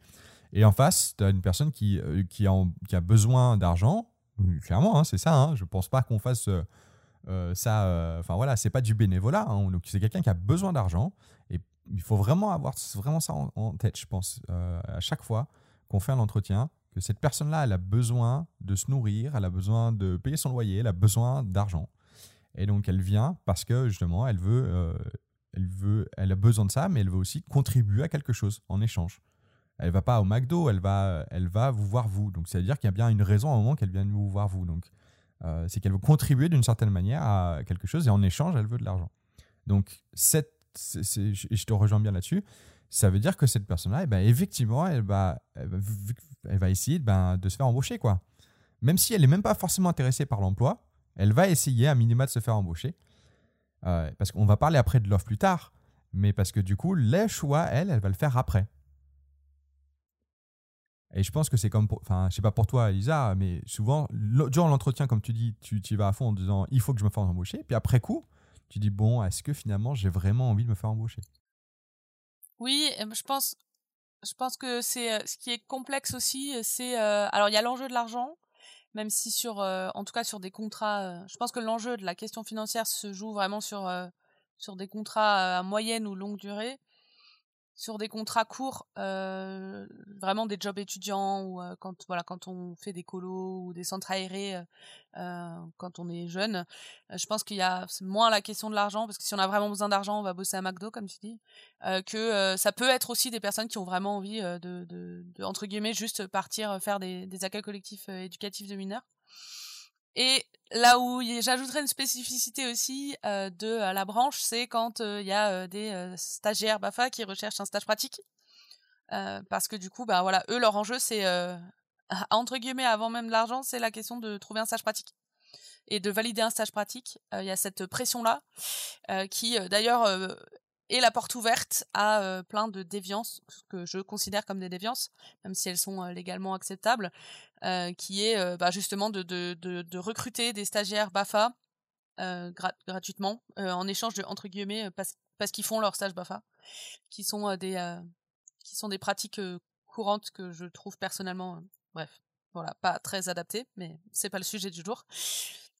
Et du coup, oui, c'est pour ça que du coup, moi, je suis mal à l'aise par rapport au par rapport aux entretiens, parce qu'en plus moi ce qui m'intéresse c'est plus d'être en relation entre guillemets vraie avec les gens, plus que plus que d'être dans une relation de pouvoir avec eux quand je dirige, hein, je veux dire.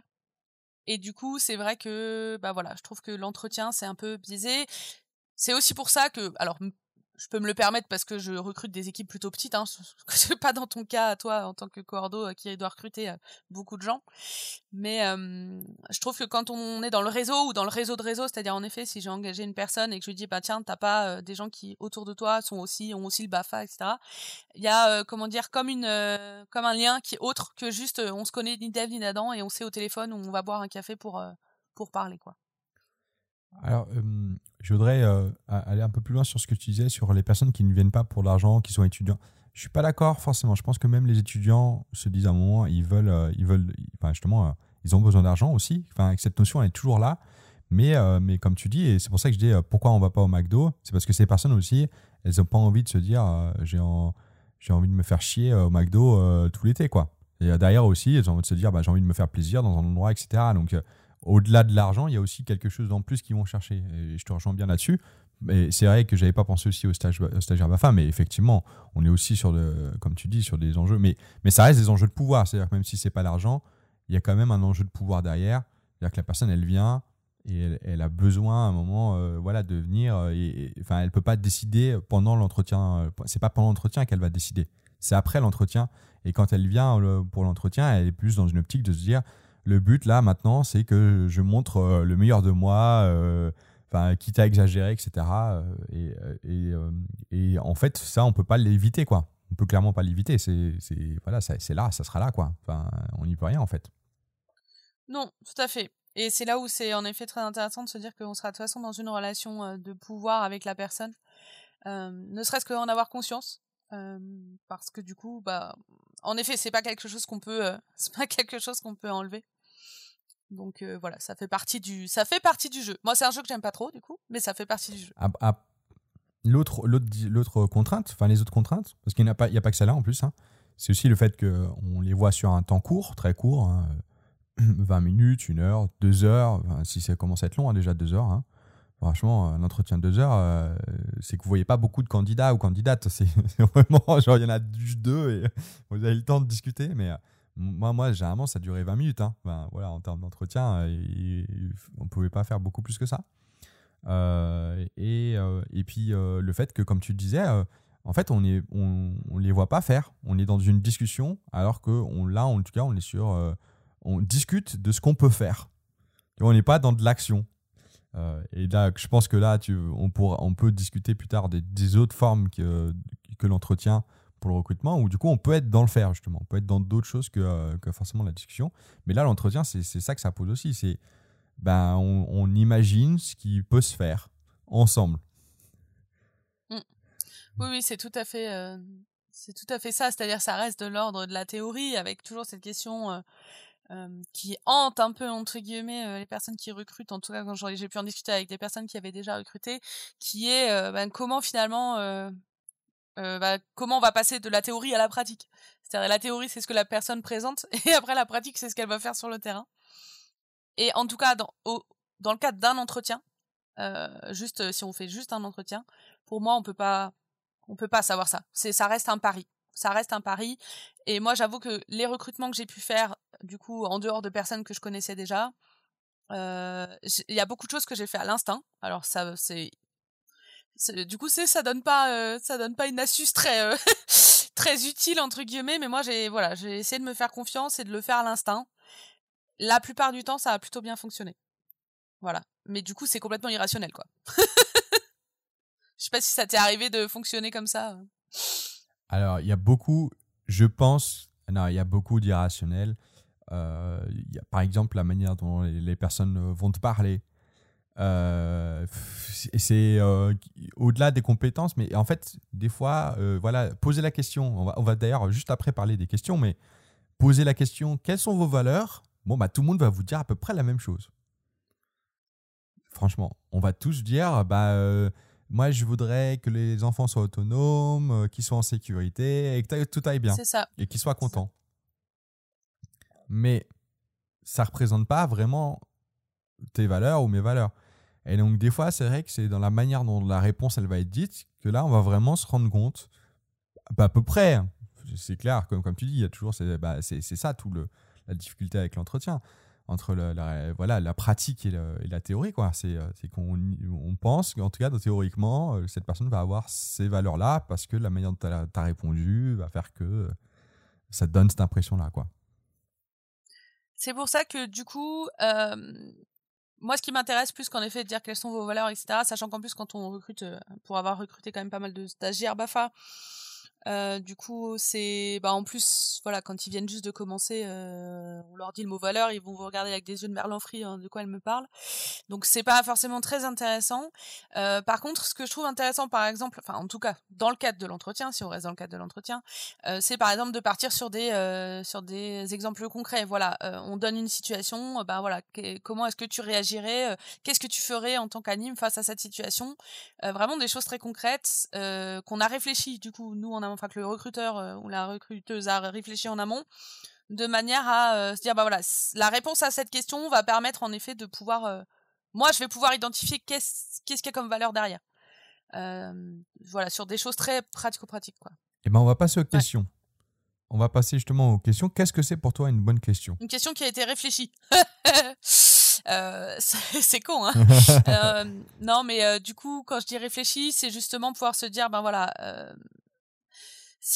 si- je sais que j'ai une demi-heure d'entretien par exemple comment est-ce que euh, j'ai un petit vivier de questions pour pouvoir euh, pour pouvoir vraiment me dire euh, me faire une idée la plus précise de de, de la personne en fonction justement c'est là où c'est important de tout se tient hein, mais c'est là où pour moi c'est important de réfléchir la l'entièreté de son équipe pouvoir se dire voilà vers quoi j'oriente mes questions que- est-ce que j'ai une vision globale de mon équipe qui me permet d'avoir une de pouvoir cibler telle ou telle question pour savoir si la personne elle peut venir compléter par exemple l'équipe que j'ai déjà ou une partie d'équipe que j'ai déjà. Euh, et euh, voilà et c'est euh, c'est des c'est aussi des questions comment dire moi ce qui m'intéresse en entretien même si c'est difficile la plupart du temps c'est que la personne elle parle. C'est pas que moi je parle. Et du coup comme j'ai beaucoup tendance à parler j'essaye aussi de cibler vraiment des questions où voilà la personne elle pourra pas juste me dire oui ou non quoi. Parce qu'avec un oui ou un non euh, je vais pas avoir beaucoup d'éléments pour me faire une idée en fait. Voilà c'est un peu comme ça que euh, c'est un peu comme ça on va dire que, je, peux dire les, les entre guillemets bonnes questions quoi.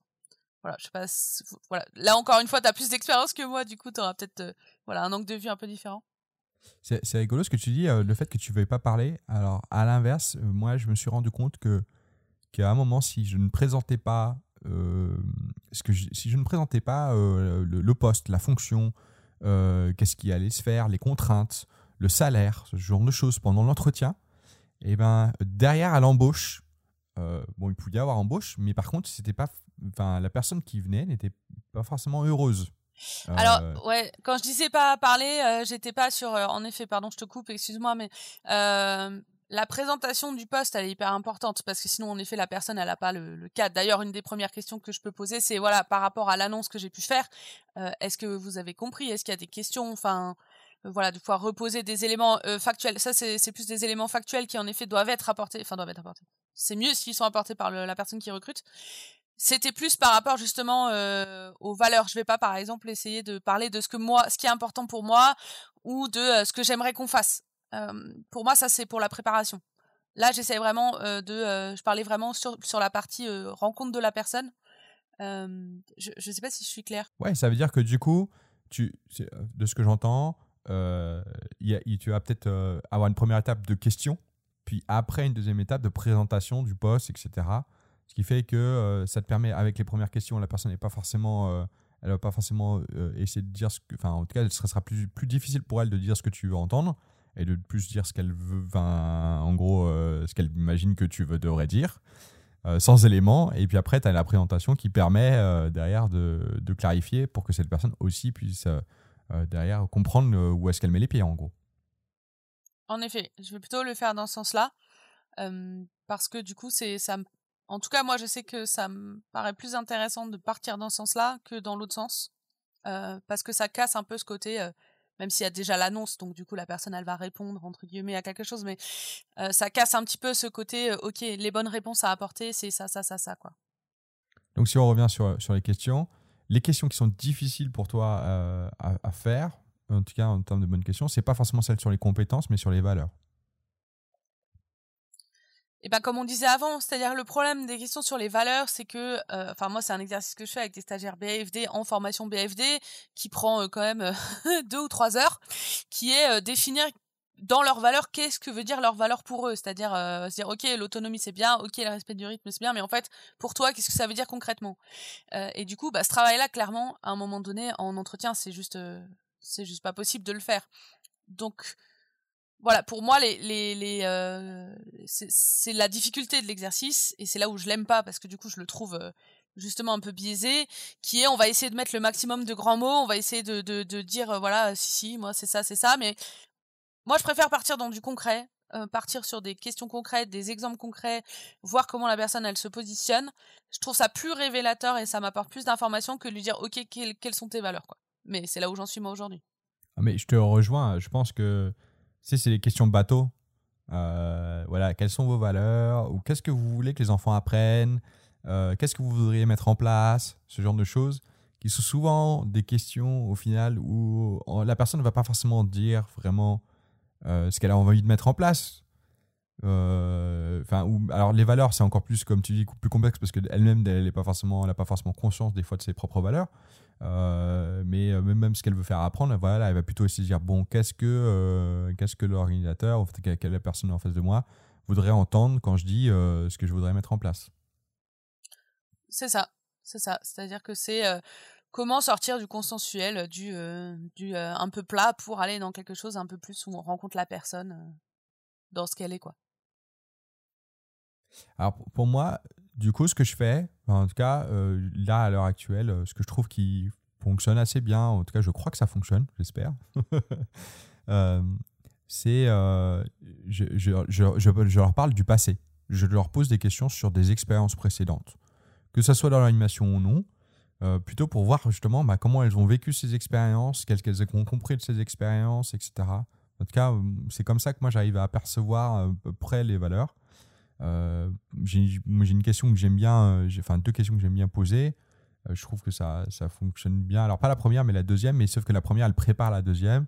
la première, c'est donc par rapport à une expérience précédente, j'ai enfin regarder sur tu, regardes sur le CV, etc. Mais bon, voilà, par, par rapport à ta dernière colo, une chose dont tu es le, le, plus fier ou la plus fière. Euh, et puis après, la, deuxième question, c'est une, chose dont, bah, une des choses dont tu es le ou la moins fier. Et du coup, la, personne va, euh, va pas forcément te dire bah, justement ce que tu veux entendre. Elle va plus, bah, c'est de se rappeler en fait ce qui s'est passé et te raconter ça. Tu vois et donc là, alors il y a toujours hein, ce côté biaisé, il, y sera toujours là, mais du coup, ça va un peu plus vers ce que tu, vas justement questionner ces valeurs-là en fait. Oui, c'est très intéressant comme, euh, question du coup. Euh. je trouve que ça, ça complète bien, euh, comme dit, cette, cette idée de, de partir. Moi, j'aime bien essayer de partir sur des trucs un peu concrets. voilà, une situation un peu concrète, c'est dire voilà comment est-ce que tu réagirais? Et en précisant qu'il n'y a pas de bonne ou de mauvaise réponse, mais dire voilà moi ça m'intéresse de savoir vraiment comment toi tu gérerais ou comment tu réagirais face à telle ou telle situation trouve que ça, en tout cas moi, ça m'apporte des éléments qui sont euh, plus euh, plus intéressants, un peu plus factuels justement que juste des euh, voilà des grands mots ou des concepts un peu plus un, peu plus politiquement corrects, mais qui apportent pas grand chose sur la personnalité de la personne. par rapport justement à ce que tu viens de dire, tu sais sur la question du terrain, ça pose aussi la question des questions pièges. J'ai entendu parler de ça. En entretien, on a des questions pièges. Est-ce que tu n'as pas le sentiment que justement quand tu poses des questions, c'est genre un enfant se casse, le, enfin, se tombe euh, et trébuche. Qu'est-ce que vous faites? Est-ce que tu n'as pas la sensation que ça, ça donne l'effet de, la question piège? Alors, c'est sûr que la question telle que tu la poses, oui. D'ailleurs, je trouve qu'elle n'a pas particulièrement d'intérêt, je t'avoue. Euh, bah pourtant on l'entend souvent. Hein. oui, bah après voilà chacun. C'est là où là où quand je dis partir sur des sur des euh, sur des choses un peu concrètes, c'est intéressant, je trouve, de réfléchir à des situations euh, qui sont justement pas des pièges. Euh, moi, je sais que je le précise aussi à la personne de dire, bah voilà, il n'y a pas de bonne ou mauvaise réponse. Je cherche pas à te piéger. Je cherche pas à savoir si tu connais la législation parce que ça, sincèrement, j'en ai absolument rien à faire. C'est mon taf à moi en tant que dire euh, de, euh, du coup, à un moment donné, d'être au fait de la législation, par exemple. Donc ça, je le dis. Mais pour donner un exemple peut-être concret, c'est qui, qui peut indiquer quelque chose sur sur la personne, c'est euh, voilà euh, un enfant qui euh, un enfant qui vous voyez un enfant renverser son verre de manière volontaire à la cantine sur la table. Comment vous réagissez? Ça, par exemple, je trouve que ça permet de pouvoir voir déjà est-ce que la personne va poser des questions sur la situation du type voilà, euh, est-ce que c'est la première fois que ça arrive, est-ce que machin, etc. Ou est-ce qu'elle va foncer bien en tête à dire euh, je parle engueulé ou même si on est d'accord que là-dessus il va y avoir aussi des réponses consensuelles, mais ça permet quand même de voir, voilà, de voir aussi quel peut être le champ d'idée de la personne sur cette question là, techniquement de la sanction et de la punition. Voilà. Moi, j'essaie de partir sur des situations qui risquent pas de, paraître piégeantes et qui parce que je trouve que ça n'a absolument aucun intérêt, mais euh, j'entends qu'il y en a qui le fassent. Ce qui est un peu crétin, mais je vois pas trop l'intérêt, mais bon. Moi non plus. Moi non plus, mais je te pose la question. Euh, d'ailleurs, tu as vu que j'ai même pas euh, cherché à débattre avec toi sur l'utilité de la question piège. Pour moi, elle n'a aucun sens en entretien. Euh, mis à part assouvir un pouvoir. Justement, renforcer cette idée que, que c'est vous qui recrutez et que du coup, c'est vous qui savez, etc. Alors que, bon, pas, pas forcément en fait. Oui, tout à fait. Enfin là, je te rejoins. Hein. Je pense que là-dessus, on. On a à peu près la même, euh, euh, vision des choses, qui est, euh, je ne vois absolument pas l'intérêt.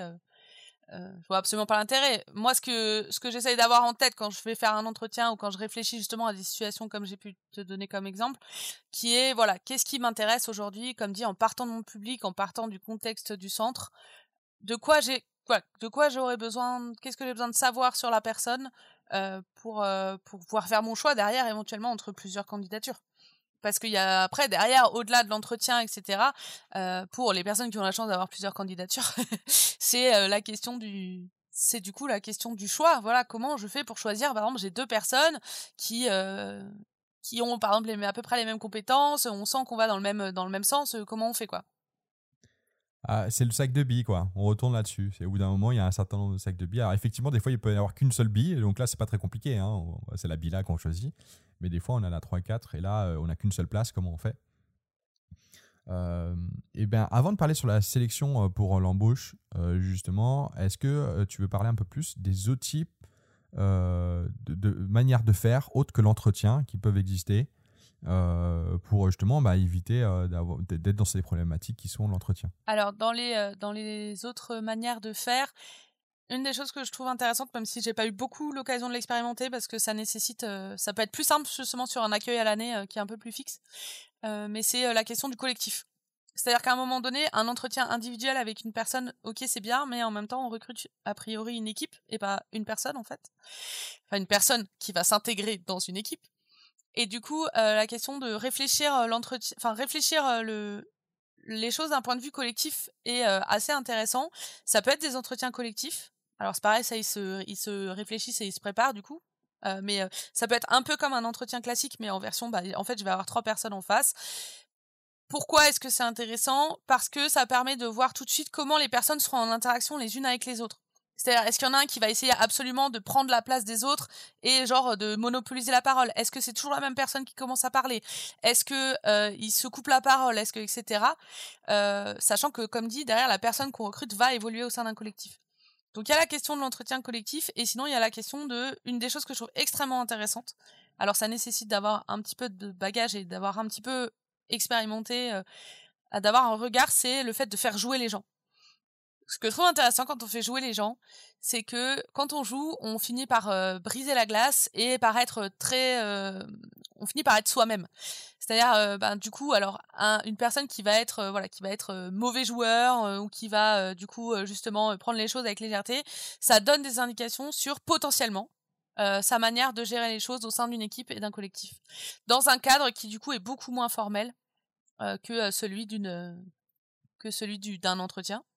Voilà, moi c'est vraiment cette dimension collective que j'introduis souvent en stage, en, formation BFD, quand on parle de cette question du recrutement, parce que je connais pas beaucoup de personnes qui l'ont fait, et en même temps, je trouve que c'est un biais qui est vraiment hyper intéressant pour voir justement comment les personnes sont avec une autre personne que juste le directeur ou la directrice.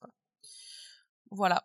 Je sais pas, je sais pas si toi tu as expérimenté des choses de ce type-là ou si tu as d'autres d'autres idées. J'ai fait le jeu comme toi. c'est alors moi je trouve ça intéressant. Après c'est toujours risqué, mais c'est comme l'entretien collectif d'ailleurs. Parce que quand tu arrives en entretien collectif, tu dis ah, Ok, super, on m'a mis en face, en tant que candidat, parce que là, pour le coup, je l'ai vécu une fois. Je dis Ah, ben, il y a tout le monde les uns à côté des autres, et on, ok, il y a combien de places? Une, deux, trois places? On est, ah oui, on est dix, il y a une place. D'accord. Il y a un peu ce côté où on a l'impression que c'est un truc de masse. Tu sais, c'est le risque, en tout cas, que ça donne. Donc, je, je suis bien d'accord qu'il faut bien le réfléchir en disant que la personne aussi, quand elle arrive, il faut qu'elle soit accueillie quoi. Et donc dans le recrutement, il y a une part d'accueil quoi. Et, euh, et, donc dans le collectif. Alors le fait que tu n'aies pas été prévenu, par exemple, moi je trouve ça, euh, moi je trouve ça hyper questionnant. Pour le coup, par exemple, euh, je me dis waouh, mais faut pas faire ça quoi. enfin, déjà commencer avec une mauvaise surprise, c'est déjà mettre les gens mal à l'aise. Enfin. Ouais. ah mais et je n'ai pas du tout été prévenu personnellement, vraiment pas. Bon après on était trois, mais ça reste quand même bizarre, tu vois. T'arrives, tu te dis. Et on a joué du coup. Euh, donc c'est l'expérience. Et, euh, et, effectivement, euh, tu te rends compte, comme tu dis, de, de, comment les autres vont jouer. Mais du coup, le jeu était quand même un peu plus bizarre que quand je joue normalement. Du fait que tu es en train de te dire, je suis en train de me faire observer. De, toute façon, c'est là où on dit à un moment donné, je pense que de toute façon, le recrutement, euh, c'est exactement comme être formateur ou formatrice euh, en BAFA ou en BFD. C'est-à-dire qu'à un moment donné, il y a une relation de pouvoir aux personnes et ça, on pourra faire ce qu'on veut, on pourra, euh, entre guillemets, jamais l'enlever. Sauf si on recrute ses amis qu'on connaît et qu'en fait c'est pas un recrute, enfin c'est pas un entretien ou un recrutement, c'est en fait on discute et on voit si on a envie de faire des choses ensemble, comme ça a pu nous arriver par exemple. J'appelle pas ça un recrutement du coup, j'appelle ça on se met d'accord, on fait des trucs ensemble. Et du coup, du coup, on est bien d'accord que euh, de toute façon, ce côté-là, il est toujours existant. Après, pour moi, par exemple, des, recrutements un peu particuliers, on va dire, ou si par exemple, j'en ai déjà entendu parler, ça je l'ai jamais fait, comme j'ai jamais travaillé euh, sur des structures à l'année, mais j'en ai déjà entendu parler, des personnes qui font venir les candidats pendant une demi-journée euh, sur le centre et qui, du coup, finalement participent à la vie du centre pendant une demi-journée euh, sans forcément euh, sans forcément proposer une activité mais voilà qui sont sur le centre ça permet de pouvoir les observer voir comment est-ce qu'elles se positionnent etc euh, si la personne n'est pas prévenue c'est vraiment pas cool parce que parce que du coup forcément elle va être mal à l'aise. Enfin à un moment donné euh, pour moi c'est hyper important de pouvoir euh, justement avant même l'entretien poser le cadre de l'entretien parce que sinon ça sinon ça ça marche quand même ça marche quand même moyennement et, et du coup, je, je te rejoins totalement sur le fait que, bah, quoi qu'on fasse, il y aura une partie qui sera biaisée, quoi. À partir du moment où on est observé, c'est exactement la même chose quand on a, alors quand on a un inspecteur jeunesse et sport qui vient ou une inspectrice jeunesse et sport qui vient, c'est-à-dire que il nous regarde pas en train de faire les choses, mais en même temps, voilà, tout le monde va être un peu tendax parce que, voilà, on sait qu'il y, y, a une entité extérieure qui observe avec un enjeu derrière. Donc ça, ça fait partie du jeu, quoi. Alors après vient la sélection pour embauche. Euh, bon, on en a déjà beaucoup parlé. Euh, enfin voilà de cette question de la sélection, euh, donc où on est plutôt soit vers l'équipe, enfin ou soit, enfin c'est ensemble, hein, l'équipe, la personne, le, fait qu'on se dise est-ce qu'on cherche la, personne parfaite ou la bonne personne ou à l'inverse, est-ce qu'on on évacue les mauvaises c'est bien sûr c'est à l'entretien et c'est une, notion enfin vraiment la notion du choix elle va être vraiment elle va être individuelle quoi. Il n'y a pas de mode d'emploi hein. franchement je pense que là-dessus euh, comme tu disais Lisa c'est euh, elle est complexe cette question parce qu'elle est surtout individuelle. Elle est tellement au cas par cas euh, qu'on peut pas forcément décider. Alors peut-être que moi je te dirais plutôt en termes d'expérience euh, je sais que euh, donc ma, enfin sur l'expérience que j'avais sur euh, donc mon sac de billes en gros pour trois candidats j'avais une offre d'embauche de trois candidats. Donc ça veut dire que à chaque fois j'étais dans une dans, dans ma tête. En gros, je savais que c'était à peu près ce que j'avais et donc du coup j'avais tu un choix. Je sais pas si c'était déjà arrivé, mais à chaque à chaque fois j'étais là bon j'ai trois candidatures à peu près j'ai qu'une place, quoi. Euh, et euh, du coup, faut, faut, je fais une offre d'embauche pour, euh, pour parmi les trois. Et donc, à chaque fois, quand même, tu vois, même juste là, avec juste trois candidats, ce qui n'est pas beaucoup au final, hein, par, en termes de proportion, et eh ben, je trouvais ça vraiment, vraiment dur de me dire celle-là ou celle-là, tu vois, genre. ça se joue des fois à, pas grand-chose, quoi. et puis c'est. Moi, je sais que c'est. Quand ça m'est arrivé, ça me met dans une position que je trouve absolument encore plus horrible que l'entretien, je pense. Qui est, il va falloir que j'appelle quelqu'un pour lui dire qu'en fait, ça va pas être elle qui. Oh là là. C'est euh, ça, ça fait, c'est vraiment la partie, c'est vraiment la partie du boulot que j'aime vraiment pas. Euh, bah sur parce que je l'ai pas beaucoup expérimenté non plus mais voilà du coup euh, de, se dire bah voilà de toute façon le choix que je vais faire il va aussi falloir que je dise à des personnes que que c'est mort et en plus avec euh, cette espèce de pression euh, alors peut-être que je me mets toute seule sûrement que je me mets toute seule qui est euh, il faut que je choisisse mais ça se trouve je vais mal choisir et ça se trouve sur le terrain ça va être affreux alors que si j'avais choisi l'autre personne enfin des questions sans des questions qui ont pas de réponse quoi. Et, du coup je sais que voilà c'est c'est en effet quelque chose c'est aussi pour ça que je fonctionne beaucoup par réseau je crois parce que du coup j'ai moins de j'ai moins de, de, personnes j'ai moins de personnes en face de moi. Euh, et du coup, c'est plus simple. Mais euh, encore une fois, je peux me le permettre parce que moi, je recrute une équipe pour. je recrute une équipe pour un, pour un temps hyper court de centre aéré ou de colo. Quoi. Alors, la question du, tu sais, d'annoncer le refus, etc., moi, je l'ai beaucoup évacué depuis que je me suis rendu compte que les personnes que je refusais, repostulaient derrière. Donc, beaucoup, hein, beaucoup de personnes qui, euh, bah, parce que soit elles posent la question pourquoi, on le dit, bah, par exemple, c'est pas, pas assez d'expérience, euh, ou euh, parce que c'est souvent ça, souvent, souvent c'est pas assez d'expérience dans un domaine particulier. Et du coup, elles reviennent en disant, bah voilà, là j'ai eu de l'expérience entre temps, est-ce que je peux, enfin, je repostule, quoi. Donc, au final, tu te rends compte que la personne, elle va pas t'en vouloir à vie, quoi. C'est juste sur le moment, elle dit, bon, bah mince, j'ai pas, pas réussi, il y a une sélection, j'ai pas pas, j'ai pas été choisi tant pis, euh, je, tu vois, je retenterai plus tard, quoi.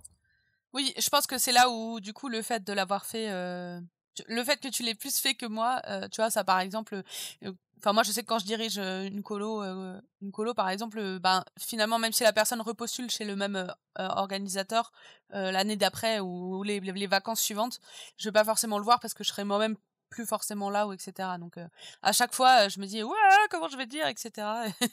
je sais que ça a toujours été assez inconfortable pour moi. Alors, euh, passons à l'offre d'embauche. Euh, l'offre d'embauche. Euh, alors, concrètement, pourquoi, je voulais mettre cette, ce thème-là, l'offre d'embauche? C'est parce que pour moi, l'offre d'embauche, c'est pas l'embauche. C'est-à-dire que c'est justement, pour moi, c'est le moment où les choses s'intervertissent et on passe plus de celle qui recrute à celle qui est recrutée. Euh, ça veut dire que euh, c'est, enfin, j'avais envie de pointer ce truc, tu sais, euh, qu'il faut prendre conscience que de l'autre côté, les candidats font eux-mêmes aussi leur sélection. Les candidats se disent, bah, tu vois, et qu'en fait, il y a le même process qui se fait des deux côtés. qu'il y a aussi une ouverture de poste de leur côté, entre guillemets, dans leur tête, où ils disent bah hop, je suis dispo en CDI, en CDD sur l'année, je dois faire ça à côté de mes études ou sur les vacances, etc. Donc j'ouvre euh, mon temps de, tu vois, euh, mon temps euh, de disponibilité sur cette période-là. J'ai besoin d'un travail, donc c'est en gros c'est leur ouverture à eux. Ils vont commencer à alors pas à diffuser des annonces, mais quoique, ils peuvent, comme je disais tout à l'heure, hein, il y en a qui m'osent carrément, qui posent leur candidature comme une, comme s'ils diffusaient une annonce. J'ai cette expérience-là et je suis dispo de temps à temps. Et, et, puis ils vont aussi regarder les annonces des recruteurs et ils vont choisir, ils vont sélectionner. Euh, ils vont sélectionner celles qui bah, justement rentrent dans leurs critères, comme nous on fait. vraiment dans l'autre sens, quoi.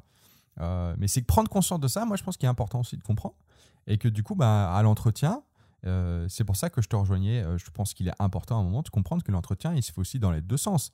C'est-à-dire que même si sur le moment, la personne, elle vient en disant mon objectif, c'est de se faire embaucher, après l'entretien, souvent, là, elle se dit bon, mais est-ce que ça s'est bien passé? Est-ce que la personne, enfin, est-ce que le, la personne que j'avais en face de moi, elle m'a parlé correctement, ou elle était agréable, ou justement, est-ce que je me suis, comme, comme tu disais, euh, genre moi je suis arrivé sur le truc collectif, oh, euh, je savais pas du tout, je me suis senti mal à l'aise, est-ce que bah, du coup j'ai envie de retrouver un organisateur qui me dit pas ce genre d'infos. euh, du coup, comment ça se passer euh, quand je vais travailler? Ce genre de choses. Donc, toutes ces conditions-là, bah, en fait, euh, de, de travail euh, et les valeurs que vont pro, enfin, prôner le directeur, la directrice, et ben, le candidat, la candidate, elle va aussi le ressentir dans les questions qui sont posées, dans la présentation euh, du poste, etc. Et donc, elle aussi, elle va faire sa sélection. Elle va faire. ben, il y en a beaucoup qui font plus qu'un entretien, quoi. Il y en a beaucoup qui font deux, trois entretiens, pareil, et qui disent, bah, parmi les deux, trois, euh, finalement, euh, parmi les celles où ils ont été euh, recrutés, ils vont dire, bah, je vais prendre ce poste ou ce poste-là. C'est rigolo que tu parles de ça parce que du coup, c'est un des trucs que je martèle, notamment au stage BAFA. Euh, même si c'est, voilà, c'est euh, comme ils débutent, comme les stagiaires débutent, c'est plus compliqué souvent dans leur tête. Mais aussi, en, pourquoi pas en BFD euh, par rapport aux organisateurs. En tout cas, c'est comme ça que fonctionne. Mais je martèle vraiment le fait de dire, quand vous cherchez, euh, quand vous allez euh, aller dans un entretien d'embauche, euh, c'est vraiment réciproque. C'est autant vous qui recrutez que la personne qui vous recrute. Donc, poser des questions, etc. Surtout, c'est important de d'avoir aussi vous des informations pour faire vos choix. Donc, je, je, je plus sois complètement ce que tu dis parce que c'est c'est vraiment un des trucs que je, je martèle auprès des stagiaires parce que je trouve ça hyper important que ça se fasse justement dans les deux sens et pas juste euh, et pas juste dans la mesure du possible euh, la personne qui dit Ah, il me faut un travail alors je vais accepter n'importe quoi. Alors, ce que tu, que tu dis, c'est parce que justement, souvent, on n'a que conscience de l'entretien. Et euh, c'est pour ça que je, je trouvais intéressant qu'on voit dans la globalité, de voir qu'en fait, bah, les candidats, ils font le même processus en fait que les recruteurs, recruteuses.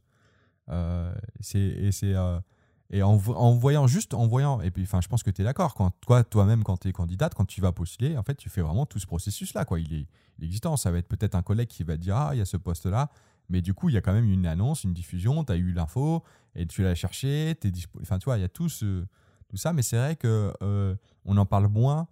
euh, on en parle moins quand on parle des notions de recrutement, euh, comme tu dis, parce que euh, les stagiaires BAFA, ils disent il faut absolument que j'ai un stage, etc. Mais dans la réalité, même s'ils vont dire c'est le premier stage que tu vois, genre le premier, premier arrivé, dans réalité, ils vont quand même essayer, tu vois, de, voir s'ils peuvent avoir plus qu'un stage et pour pouvoir faire le choix. Après, ça arrive pas toujours. Oui, oui, tout à fait. Tout à fait. C'est pour ça que c'est hyper intéressant et important. Et, et quand on parlait euh, de critères de recrutement ou de choix, moi, je trouve ça intéressant aussi de voir euh, quand, quand je fais un entretien, est-ce que la personne en face, elle me pose des questions? Par exemple, ça, je trouve ça hyper intéressant euh, de voir euh, le candidat, la candidate, est-ce qu'il pose des questions lui-même sur euh, comment je vois les choses moi en tant que directeur, directrice, comment est-ce que euh, ça va se passer? Enfin, quelles questions la personne pose indique aussi euh, où, où, il où il ou elle est, en est dans sa réflexion euh, sur ces questions euh, justement de voilà de choix. Et, euh, et je préfère travailler avec quelqu'un qui a vraiment choisi que quelqu'un qui choisit par défaut en fait. Alors, c'est peut-être, euh, du coup, pour aller vers, euh, vers l'offre, du coup, quelque, quelque chose, des, petites choses à respecter qui peuvent aider justement à, aller vers l'embauche derrière. C'est par exemple ne pas euh, dire à toutes les personnes qu'on- que tu as, eu un entretien euh, qu'ils ont été refusées avant que la personne qui a, qui a- à qui tu as fait l'offre ait accepté l'offre. Sinon, tu te retrouves avec, du coup, refaire tout le processus. Euh, tu, tu les rappelles en disant Bon, je vous ai refusé, mais finalement, vous n'êtes pas si refusé que tant que ça parce que la personne d'avant, elle a, enfin voilà, pas accepté l'offre. Euh, et ça, ça peut être euh, quelque chose euh, qui peut te mettre en difficulté. Après, l'autre chose, souvent, qu'on oublie, c'est de mettre une deadline aussi. Si on pose une offre comme ça, mais il n'y a pas de, de temps de limite sur l'offre, la personne se dit Ah, bah, j'ai deux semaines pour répondre, un mois, ça va, tranquille, quoi. Alors que si on dit Bon, voilà, dans, vous avez cinq jours pour y réfléchir, bah, tout de suite, ça aide. Ok, bon, j'ai cinq jours pour donner, pour don- donner ma réponse. S'il n'y a pas de réponse, bon, bah, on sait que c'est non, quoi. Oui oui tout à fait ça c'est euh, c'est le genre de choses que dans l'euphorie euh, de son recrutement on peut oublier mais je suis tout à fait d'accord euh, c'est hyper important Et, et puis, il faut accepter que, que justement les personnes n'acceptent pas aussi votre offre, quoi. Ça arrive. Euh, moi, de mon côté, justement, bah, pour en général, je fais deux offres. En gros, j'ai une personne qui est recrutée sur deux offres. Et il y a toujours une qui, qui refuse. Enfin, voilà, on, on tourne autour de ça, quoi. Moi, à chaque fois, c'était ça. Donc, euh, donc, ce que je te disais, donc j'ai trois candidats pour, euh, pour un poste. Au final, enfin, à la fin de l'entretien, souvent, euh, je dois en choisir un. Souvent, ils refusent. Donc, je prends le deuxième. Enfin, c'était très souvent comme ça, quoi. Ouais, c'est là où tu as plus d'expérience que moi et que du coup euh, voilà moi j'en ai pas fait suffisamment pour pouvoir sortir des statistiques Ouais, ouais, mais après, c'est pour donner un peu une ordre d'idée sur, un, voilà, sur un, gros, un gros truc. Enfin, de, euh, qu'au final, ça veut dire que c'est quand même beaucoup de monde. Enfin, tu vois, là, s'il y a qu'un seul poste, ça fait trois personnes, mais quand on a 100, c'est assez, assez Ah bah oui, oui, non, c'est sûr que c'est, Ouais. euh, c'est sûr que c'est. Et j'imagine qu'en termes d'expérience, c'est hyper intéressant d'avoir pu vivre euh, quelque chose avec un, un recrutement un peu intense, si je puis dire. Euh, du coup, ça doit être. Tu parles de cette année? Non, dans l'absolu. Non, euh, ouais. Alors non, je pensais plus euh, le fait, euh, au-delà même euh, de la complexité de cette année, je parlais plus le fait de voilà d'être à un moment donné euh, coordinateur, coordinatrice, d'être, dans ce travail de recrutement global, euh, qui est d'ailleurs très propre à, des, à un organisateur de de séjours courts, que ça soit classe verte ou que ça soit euh, colo, parce que du coup, euh, finalement, quand t'es une mairie, euh, tu recrutes pas non plus euh, tellement, tellement de gens. Non. Mais du coup, euh, j'imagine qu'en termes d'expérience, de retour, de, de, de, de rapport humain, c'est hyper intéressant. euh. Même si j'avoue que j'aurais pas particulièrement envie de le faire, parce que comme dit, le recrutement c'est pas euh, c'est pas le moment préféré, le moment que je préfère quoi. C'est une partie, de manière, c'était une partie de mon travail, ne t'inquiète pas, je ne faisais pas que du recrutement.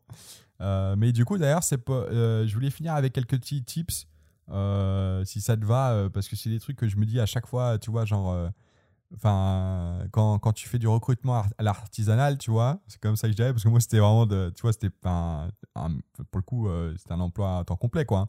Alors que l'artisanal, comme tu dis, quand c'est une mairie, tu as trois personnes à recruter, tu, tu fais pas ça toute l'année, quoi, c'est juste de temps en temps. Euh, et c'est vrai qu'il y a peut-être des petits trucs comme ça que tu oublies. Donc, je, te propose, euh, j'ai quelques petits tips en tête. Après, si tu en as aussi, euh, euh, fais-toi plaisir pour, pour les partager.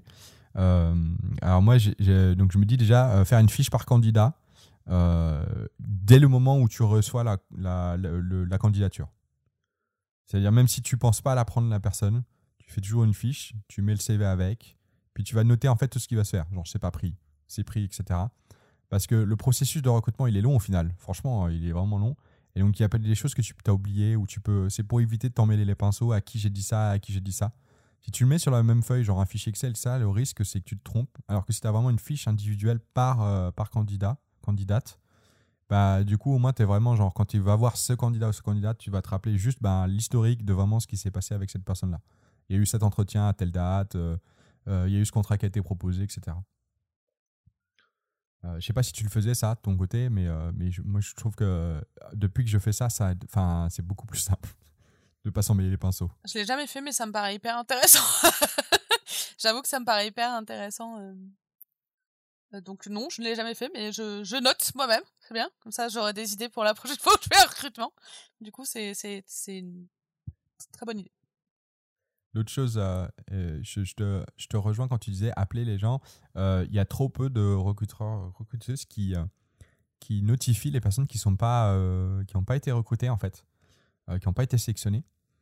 Je pense que c'est quelque chose qui. En fait, il y a l'humain derrière. Enfin, faut penser à ça, quoi. En gros, c'est pas. Ben, moi, après, on va pas. Enfin. Je, vais peut-être à- aller un peu plus loin plus tard, mais euh, sur le dernier type, mais euh, sans spoil.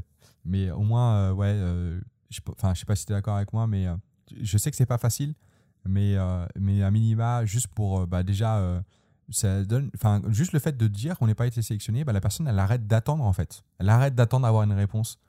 Euh, et elle passe à autre chose. Et ça, ça permet d'aller de l'avant pour la personne qui, euh, qui, euh, qui est candidate. Et donc, je pense que c'est important vraiment de le dire à un moment. De dire à un moment, bah là, je suis désolé, euh, c'est pas toi qui as été sélectionné, on a pris quelqu'un d'autre. quoi. Je te rejoins totalement, même si c'est hyper désagréable à faire. Ce que je trouve important, c'est vraiment de se dire, bah voilà, si moi j'étais à la place de cette personne, euh, qu'est-ce que de quoi j'aurais besoin, qu'est-ce que j'aurais envie, euh, et personne n'a envie de recevoir un mail ou pire un SMS euh, ou euh, ou je sais pas un message instantané pour lui dire, euh, ah bah en fait c'est mort quoi. À un moment donné, c'est en effet. Alors, moi, je faisais par mail. Je faisais- Mais, parce que j'avais beaucoup de gens à refuser. Donc, je vais pas te mentir, à un moment, il fallait que ça passe. si j'appelais à chaque fois. Oui, mais alors après, il y a d'autres choses. Il y a, alors, pardon, j'avais en tête si tu as fait un entretien. Après, c'est là où j'en suis moi aujourd'hui. Et comme dit, on n'a pas les mêmes réalités et on a chacun et chacune a ses réalités de travail aussi. C'est pas la même chose de recevoir un CV et de se dire en fait, bah, bah, là, par, exemple, la personne n'a pas le BAFA alors que j'ai besoin d'un BAFA. Là, envoyer à un moment donné un mail euh, ou, une notif, ok, pourquoi pas. Je pense, j'étais plus sur euh, à partir du moment où la personne a passé un entretien. Mais oui, oui, non, oui, oui, c'est ça. Euh, c'est-à-dire, mais ne serait-ce que, voilà, alors après, c'est pareil, moi je dis ça parce que j'ai jamais eu à gérer un volume un volume de CV complètement taré. pour moi, c'était important de répondre quand j'ai pu mettre des annonces c'était et que je recevais en tout cas quand j'ai reçu des CV pour moi c'était hyper important de répondre à chaque personne même si c'était pour lui dire bah en fait votre CV correspond pas parce que du coup bah, parce que par exemple vous n'avez pas le PAFA je reste sur cet exemple parce qu'il est assez intéressant ou vous n'avez pas le PSC1 par exemple c'est-à-dire un, vraiment quelque chose en lien avec les diplômes du coup, pour moi, c'est quand même important de répondre à chaque personne plutôt que de dire bah je lui réponds pas. Après, je pouvais me le permettre parce que, comme dit, j'ai pas un volume de 570 euh, CV à gérer, à gérer dans la journée. C'est ça, on va dire que le mieux, c'est de les appeler, mais si à un moment euh, on peut pas, on peut pas. Mais par contre, à minima, enfin voilà, les notifier, c'est, je pense que c'est, enfin, c'est la moindre des choses quoi. Et donc ça, c'est un truc qu'on oublie souvent. C'est quand on se dit on a fini le recrutement, on a trouvé la bonne personne. Et on oublie de dire aux autres, euh, bah, bah voilà, en fait, c'est fini, en fait. On a fini le recrutement. Euh, une autre chose, c'est de se mettre des deadlines à chaque étape euh, du recrutement. ça aussi, on s'en met, on s'en met rarement. Alors déjà, je le disais un peu pour l'offre, mais vraiment pour tout. C'est-à-dire, bon, alors l'ouverture de poste dans la globalité, ça va être la première deadline, ça va être bah, quand l'embauche elle, elle, va être faite. Hein. donc, si votre deadline c'est genre l'embauche doit être pour septembre, bah déjà, voilà, on sait. pour l'annonce, euh, bah, c'est de se dire, euh, voilà, je mets une annonce, elle va durer un mois, deux mois, euh, mais pendant ce temps-là, du coup, je vais avoir des récoltes de candidatures, et donc je ne vais pas traiter ces candidatures tant que l'annonce, elle a d'être diffusée. Donc je me mets cette première deadline. Pareil pour la sélection des entretiens. Pareil, je me laisse une semaine, deux semaines, trois semaines pour, pour le faire. Mais je, je, me pose cette deadline. Et après, pareil pour le temps d'entretien. On fait des entretiens, vous faites pas une heure à l'entretien, puis après l'autre c'est 20 minutes, etc. Genre dans l'entretien, c'est une deadline en termes de temporalité, c'est de se dire chacun a le même temps.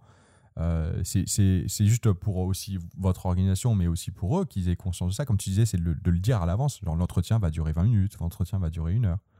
Euh, et puis après aussi, voilà, pas étaler euh, l'ensemble des entretiens. C'est vrai que c'est pas forcément facile, hein, mais mais, mais se poser ces deadlines, c'est pareil pour après la, deuxième sélection et l'offre, comme on disait, franchement, ça vous aidera, euh, enfin, de, se poser ces deadlines à chaque fois, ça vous aidera à avoir un, recrutement qui est un peu plus efficace, surtout, c'est plus dans cette idée-là, pour avoir moins de stress aussi.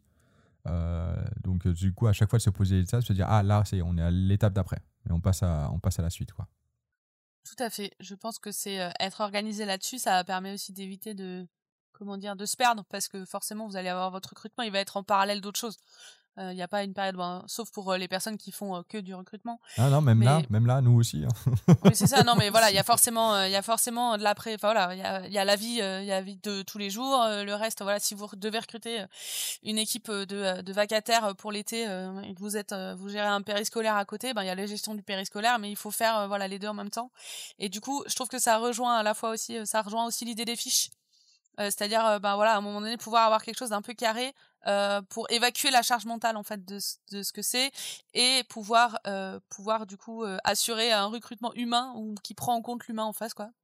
C'est beau, il y a tout qui se rejoint. Ah là là, c'est trop eh d'émotions, trop d'émotions. Eh oui.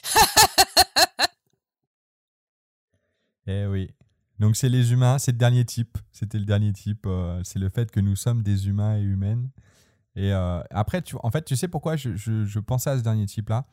C'est parce que trop souvent, en fait, je trouve que le recrutement ressemble vachement à quand on fait du shopping, quand on va au supermarché.